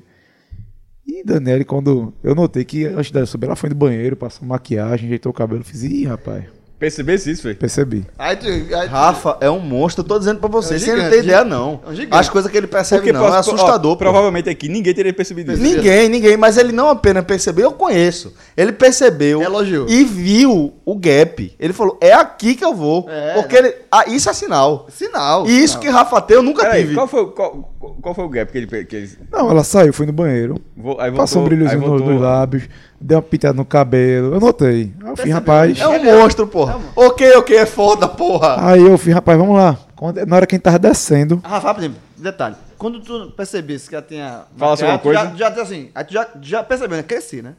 cresci. Mas tu falasse alguma coisa, tu falasse alguma coisa quando ela Fa- reapareceu. falei nada, fiquei na minha. Quando a gente tá descendo na escada rolante, ela disse pra mim que foi no elevador e não foi, foi na escada rolante. Eu fiz, rapaz, tu vai pra Fortaleza, nunca mais eu vou te ver e eu não vou ganhar nem um beijinho. Aí minha amiga ela Tá riu. aqui o pai. É o gigante. É foda, porra. Veja, isso ele, ele sacou da maquiagem da porra. Ele, É isso que tá eu tô em casa, dizendo, é isso que eu tô casa. dizendo. Porque ali, ali, não tem muito que você fazer, não. Não tem muito que elocubrar, não. a É, janela pô. é muito pequena. Você vai ter que jogar, Eu sou- fa- ter eu alguma era, ação eu era ali. muito, muito devagar. Eu teria. Pô, sabe o que eu teria. O meu caso aí? Poderia até ter rolado relacionamento, mas eu ia fazer o vestibular primeiro. Voltava. e depois, eh, meu irmão, nesse primeiro dia eu acho que eu teria sido muito devagar. E aí ganhei o beijo, né? Ficou naquela aquela resenha depois, ela embarcou. Primeiro, funcionou essa conversa, velho. Funcionou. É um monstro. ganho, pô. é um Eu tô monstro. casado, tava pô. ganho Tava quando ela ganho. foi no banheiro, Banheiro, e, e ela o homem viu. O homem viu. E eu me vi, exatamente. Mérito é esse. E aí, beleza. Nessa Escada época, rolando. nessa época tu, tu já, já era vocalista de Capim Cubano ou ainda não? Não, não, não. Isso Quer na dizer, escada era rolando, foi? Na escada rolante. Subindo ou descendo? Descendo. aí, Capim Cubano! Esse cheiro foda, esse cabelão ali, na Daniel- night de BV. aí Daniela foi embora, foi fazer vestibular. Engraçado, quando ela voltou pra Ela é Maceió. Não, Daniela é Cearense. cearense. Daniela é cearense, criada em Alagoas. A mãe é alagoana, o pai, é- o pai é qual é a carioca, vai mineiro. Bufo. Ela, ela tava de férias aqui no Recife? então? Não, ela tava numa, numa conexão. Maceió, Fortaleza, que ela ia fazer vestibular em Fortaleza. Mas ela, tava morando em Maceió com a mãe na época. Os Ah, pais dela são separados. Ela não. Eu pensei que ela estivesse embarcando do Recife. Na verdade, ela Não, Recife só, foi só a conexão, parada. Só a parada. Meu irmão jogou muito grande. Vê, vê que azar de Dani. Pense. Se e aí, tivesse- meu Se velho? tivesse entrado na livraria. Meio, mas aí tu, tu- primeiro, tu jogasse essa no Eleva. No, Muito É, grande, é, porra. Tô dizendo, o Rafa é um Nunca monstro. mais porra. vou tirar. Primeiro, que poderia. Isso era, já era mentira. Ah, porra, Aí veja mas- só, na época eu esqueço nunca, meu salário era 420 reais. Eu não ia ver, não, jovem. Não tem dinheiro pra isso, não. Aí, aí rolou beijinho. Pronto, rolou beijinho, fala assim, só olhou. é, Tem uma olhada assim, vai conversa. Ou, ou, ou voltou, ou olhou encantada já. Cássio, aí a turma aqui dos outros estados, tá no nosso grupo do clube, vai ficar arretada. Mas, meu irmão, a gente aqui é treinamento intensivo, pô, em Recife, pô. E esse não treinamento Não, essa intensivo. é a família eu acabei de dizer que eu não tenho esse treinamento, Mas mas, é, mas, tem, mas é. O treinamento. Maestro, o sabe como é meu treinamento. Aí, meu amigo, foi, foi embora, né? Aí a gente trocou MSN, Orkut, enfim, ficou conversando. Aí marcou, ó, tô voltando tal dia pra Recife. E eu ia pro embarque. Meu irmão, no dia, eu peguei um pau com uma das donas da loja. É... Pedi demissão. Antes da Daniela chegar. Ela mandou uma mensagem, cadê tu? Tô aqui no embarque. Aí eu disse, acabei de sair da loja, acabei de pedir demissão. Ela Porque fez, a mulher não quis dar uma folga, não, foi? não, não. Foi, a gente pegou uma discussão lá mesmo na hora. É, eu tava- também tava, tava meio cansado do trabalho, Ah, mas tu tipo, pediu demissão nesse dia, foi? pedi demissão na hora. Discuti com a, com a dona do, da loja, na frente do cliente, causa de uma besteira, enfim. E na hora eu disse, ó, quer saber uma coisa? Eu não preciso disso aqui, não. Isso é uma besteira quem tá discutindo. Tá aqui meu crachá, eu tô indo embora. Ah, depois eu acerto minha, minha, minha saída aqui com as outras donas. E aí, ela mandou mensagem, cadê tu? Eu fiz, não, voltei pra casa que eu acabei de pedir demissão. Ela fez, sem enrolar desse menino, né? Conversa mola de Rafael. E aí, beleza. Passaram. Oxi. ro- Não, não encontrei novo, não. Ah, porque tem que ser só no, no- na zona de Só embarque. na, na área de embarque. Mas E- ela não saiu da outra vez? Não, e ela, e ela chegaria tipo duas e meia, três horas. Eu já tinha saído do aeroporto, tava puto, não ia ficar lá esperando. Porra, nessa aí tu... Vacilei, vacilei. Na hora da raiva nem me liguei. Enfim, a gente trocou MSN. Daniel foi morar em Fortaleza, fazer vestibular. Eu segui minha vida também, tive outras namoradas, enfim. E aí, um belo dia, no 2010, eu tava namorando e no meu MSN aparece Daniele, do nada, que tinha sumido meu MSN. Oi, tudo bem? Eu fiz o Só uma pergunta. Acabasse o namoro, né? Oi, sumida. Foi, foi, foi isso mesmo. Famoso oi sumido isso Não, aí. veja, só pra não ficar claro que negócio. Isso ele pensou, né? Não, ele falou. Não, ela falou. Vou Ela falar disse comigo. oi e tu devolvesse dizendo Devolvi na hora. Eu fiz só, tudo bem, só uma dúvida. Acabasse o namoro, não É foi? um monstro, Aí porra! ela foi. Aí eu fiz, aqui tá namorando agora sou eu. E eu tava namorando mesmo, a gente conversou de boa. Ela explicou que o ex-namorado dela era meio ciumento, tinha pedido pra, pra escolher uma galera do, do MSN, não sei o que, beleza. Em março, eu tava namorando com a menina que fazer intercâmbio. E aí, ela que acabou comigo. E aí, meu velho, papai Cinema? já começou. Não, cinema não. MS... MSN mesmo, sem webcam. Que a gente falava na webcam, ela acabou comigo, só, me- ó, dá pra mais pra mim não, não sei o que, pronto. Beleza, segue a vida. Aí papai deu uma despirocada, né? Falei, meu irmão, vou agora pro Fortal, vou agora passar o rodo, né, como a gente diz. E aí eu disse, eu vou pro Fortal. Quando, quando eu comecei a marcar para ir pro Fortal, eu falei, ó, tô indo pra Fortaleza. Daniela morava lá, né? Tava, tava estudando ainda. Ela disse, não, é, eu vou visitar minha tia na Itália, que era o plano dela na época. Só que não rolou. Quando chegou perto, eu já tinha cancelado Fortal, que tinha um casamento da minha prima no fim de semana do Fortal. E avisei ela, fiz, ó, é, não vou mais. Mas por coincidência do destino, eu trabalhava num hotel em Porto Galinhas e minha chefe fez, Rafael, tu vai para Fortaleza a trabalho. Vai ter um evento lá, tu aproveita para rodar, mas tu vai no domingo de manhã. Aí eu pensei, vou pegar o Fortal, né? Só que eu disse pra ela, domingo de manhã tem um casamento da minha prima, em Carpina. Pode ser à noite. Não, tem que ser de manhã, enfim, foi uma discussão, eu consegui virar a passagem pra noite. E aí eu brinquei com a Daniela, eu fiz, ó, tô chegando, Daniela, não viajei não, eu vou te buscar no aeroporto. Eu fiz, vai nada, meu irmão, cinco anos que eu não vi essa mulher. 2010 já isso. Ah, começou em 2005, já, já, já tá em Já 2010. tá em 2010. O beijo marcou, jovem. Eu fiz, vai nada, O beijo velho. marcou. Meu irmão, desci em Fortaleza com o dinheiro do táxi no bolso já. Que eu fiz, essa mulher vai aparecer não. Quando eu mandei a mensagem, deu dois minutos, aparece um palio. Você freou, bota logo a mala aí dentro, não sei o que, senão aqui é multa, parará, pererê. Aí eu fui, porra, bicho, diferente, né? Mais velha, tudo. E aí a gente ficou, velho. Ficou três dias que tava em Fortaleza, a gente ficou junto. Conheci já um bocado de amiga dela. Foi uma resenha no bar no dia. Ela fez, ó, vai pro bar com, com minhas amigas, viu?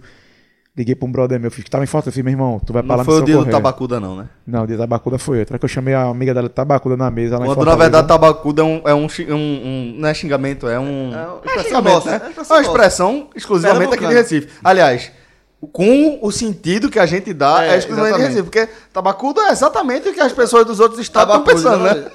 Tabacudo aqui é outra coisa. Pronto. É donzelo, é, bobão. É, tabacudo. Isso foi em 2010. Tanto é que pra gente serve pro masculino e pro feminino. É. Né? Tabacudo.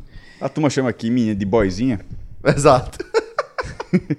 Pronto, isso foi em julho de 2010, velho. De julho de 2010 até 2011, era só rolo. Daniel veio passar o, Réveillon de 2010 para 2011 né, aqui no Recife. E minha mãe perguntou, eu disse, ó mãe, vai, vir uma amiga pra cá, não sei o que, pra passar um Réveillon. Minha amiga, ah, sua namorada? Eu falei, não, não é namorada não. E é o que? Eu falei, não sei, é amiga. Porque não tinha nada sério, morava ela em Fortaleza, eu no Recife, enfim. Aí 2011, entre acaba Morgan, acaba Morgan, a gente decidiu, ó, não, vamos, vamos ficar junto, mas como? Daniela já estava formada, eu na época tinha começado a fazer jornalismo já, que eu comecei a fazer história e larguei para fazer jornalismo. E 2012, Daniele veio morar no Recife. E sim, assim como o João, a gente teve acaba e volta, vocês foram testemunhas oculares Só por disso. sua causa. Hã? Não. Acaba e volta teve para os dois lados. não, porra. Ah, não, veja só. Recife. Arrumou uma proposta de emprego aqui, Hum. é, mais perto da casa da mãe, foi o que ela passou pra mim na época. Mas na hora, na hora que brigava, era só vir pra cá por causa da sua causa, não sei o quê. Era um clássico. Mas enfim, a gente amadureceu muito. A gente a- aprendeu a amadurecer em relacionamento junto. A gente quebrou muito cacete, acabou o namoro. Tem, tem, uma, tem uma clássica, pô. A primeira vez que vocês se mudaram juntos. Foi 2015, pô, a gente falou, não vamos morar junto, bora. E, e Rafa falou, vou mudar, e aí, como é, tal, não sei o que, é massa, vai lá, tal. Durou quanto tempo? Cinco dias.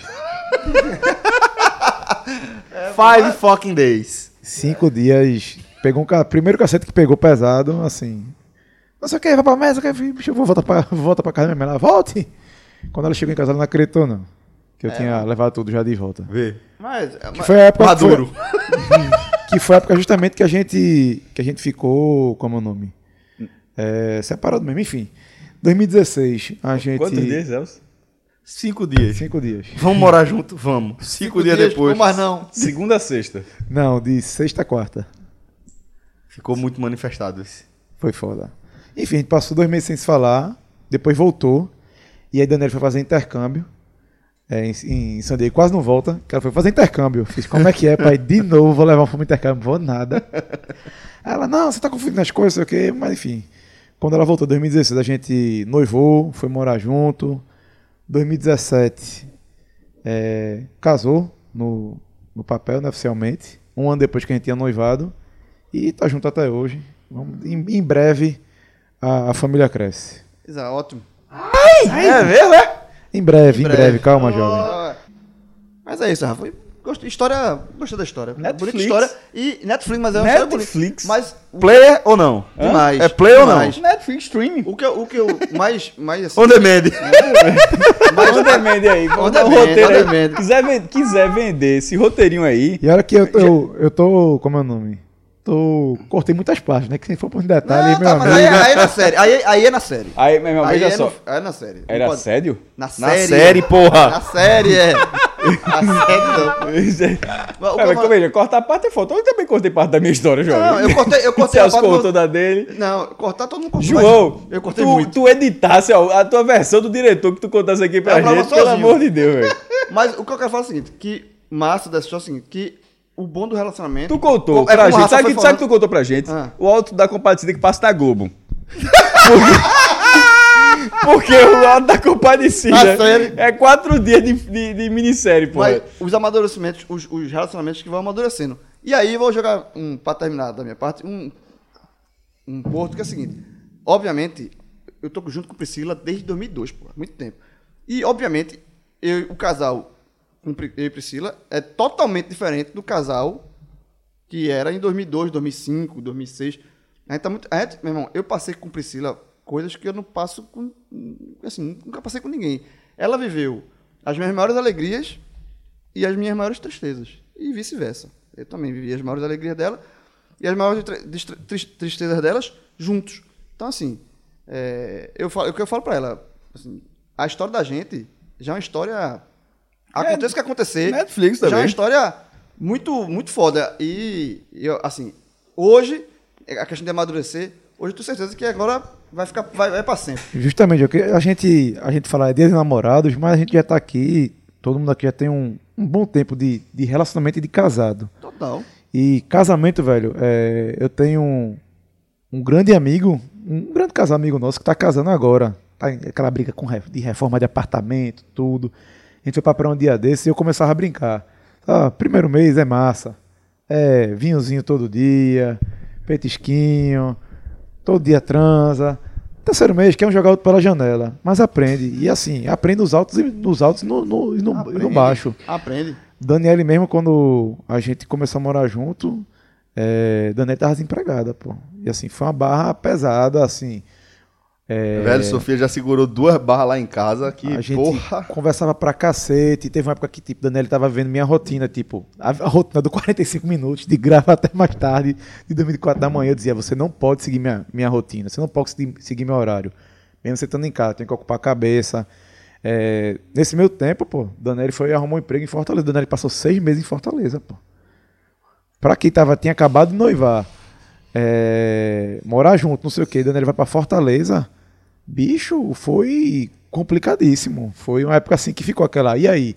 A gente vai ficar junto, vai ficar junto. Eu lembro que quando o Daniel me contou em casa que ia voltar pra, pra Recife, eu comecei a chorar, porque, tipo, minha vida tinha mudado várias vezes em alguns meses, ia mudar novamente, ia voltar a ser o que era. E com uma estabilidade muito maior. Porque relacionamento é isso, é saber. Sem dúvida. né? A sabedoria é essa. com- Essa, essa é sabedoria. É o seguinte, é o que eu falo, é o que eu falo sempre. É muito legal de chegar no dia dos namorados, o cara comprar um presente pra namorado, sei o que, e dar o presente lá. Mas, pra mim, a maior demonstração de amor que você pode fazer pra sua esposa, pro seu esposo, pro namorado, pra namorada é o seguinte: é. Estão nas pequenas coisas, pô. É você ir na padaria e trazer um negocinho, uma coisinha assim que você sabe que, sua, que sua, sua parceira seu parceiro gosta. É você fazer um agrado, agrados pequenos, agrados, coisas minúsculas. É um, é um, é um você falar, eu te amo em qual- em qualquer momento do dia inesperado. É, são as pequenas coisas que constroem grandes elos e grandes histórias. Assim, não, não se o, romantismo, a coisa bonita do, do jantar, a luz de vela, não sei o que. Isso é, isso é uma fagulha. Isso, isso é, uma- isso é um momento, um momento sim. Mas o que constrói o relacionamento são pequenas coisas, são pequenos agrados e que e segurar grandes histórias. É isso. Tamo junto. Priscila, eu te amo. In É um gigante. Essa, essa parte é que eu vou contar que mandar pra ela. Essa é a parte que tu vai mandar, né? Essa parte eu vou mandar. Pô, galera, acho que nesse ritmo aqui de romance, nesse ritmo. Voltou ela, ela voltou. Voltou? Love in the Air, voltou. Termina Então a a voz gente- do cara. Olá, terminando, pessoal. Estamos terminando aqui. E assim a gente encerra mais uma edição especial do Agamenon de Dia dos Namorados. Priscila, cadê aquele papel rosa? Priscila. este- Priscila, este, este Agamenon, este Agamenon. Bom, vai. Faz o quê, pô? Priscila, onde, onde está aquele papel rosa? Aquele papel rosa que eu não tô achando. Assim, ó. Priscila, este Agamenon foi dedicado a você. Ai, não esqueça do papel rosa. Não, não, agora não. não. Acaba que eu não quero largar mais Agora- papel agora rosa, não. Agora, João era rosa. agora, se ela chegar com papel rosa, eu vou ficar puto. Porra, o papel rosa, porra. Vamos dedicar, vamos dedicar aqui o programa a todos os casais Todos. apaixonados, de todos os formatos, todas as com configurações. seus, com seus amores, seus problemas, suas soluções, suas é, perseveranças, que faz, faz- faz muito parte de um relacionamento, Compreensão. compreensão. Que siga escutando o podcast juntos. É, sigam escutando o podcast junto, é E verdade. Fred em Paris, né? E Fred em Paris. Respeitamos todo. Respeitamos todas as fo a forma de amor. Como é a Todas. música dele. Fred, na hora dessa, tá vendo qual é o carro mais barato pra alugar. Se- se- será que tem foto de bolacha hoje, mais tarde? Ele botou foi um escargot agora. Cargou É? agora, foi. Um forte abraço a todos, galera. Tava passando a calçada, meteu o zoom, tirou a foto da turma, né? Tirou a foto da turma, né? Hein? Porque a galera come na calçada. Aí, ela até olhou assim, zzz, Bom, a gente pode ficar tranquilo que o cartão do podcast tá aqui, não tá com ele não. Tá blogueirinho. Blogueirinho. Abriu, abriu o Instagram, Instagram dele. Férias.1. É. Ião, é foda, viu? É? É foda, viu? Ali, o empresário é foda. E é um- Um forte abraço a todos, galera. Feliz Dia dos Namorados. Aproveitem bastante aí para amar. E dia dos O namorados. amor é o caminho. Dia Não dos é namorados só uma data comercial. Não, só no Não, dia não é. 12. Porque você pode estar esse programa dia 13, dia 14, dia 15. Ame. Exatamente. Um forte abraço a todos. Se tiver ouvido em fevereiro, raça. Ame. Segura a onda. Segura! Até a próxima, galera. Valeu. Tchau, tchau.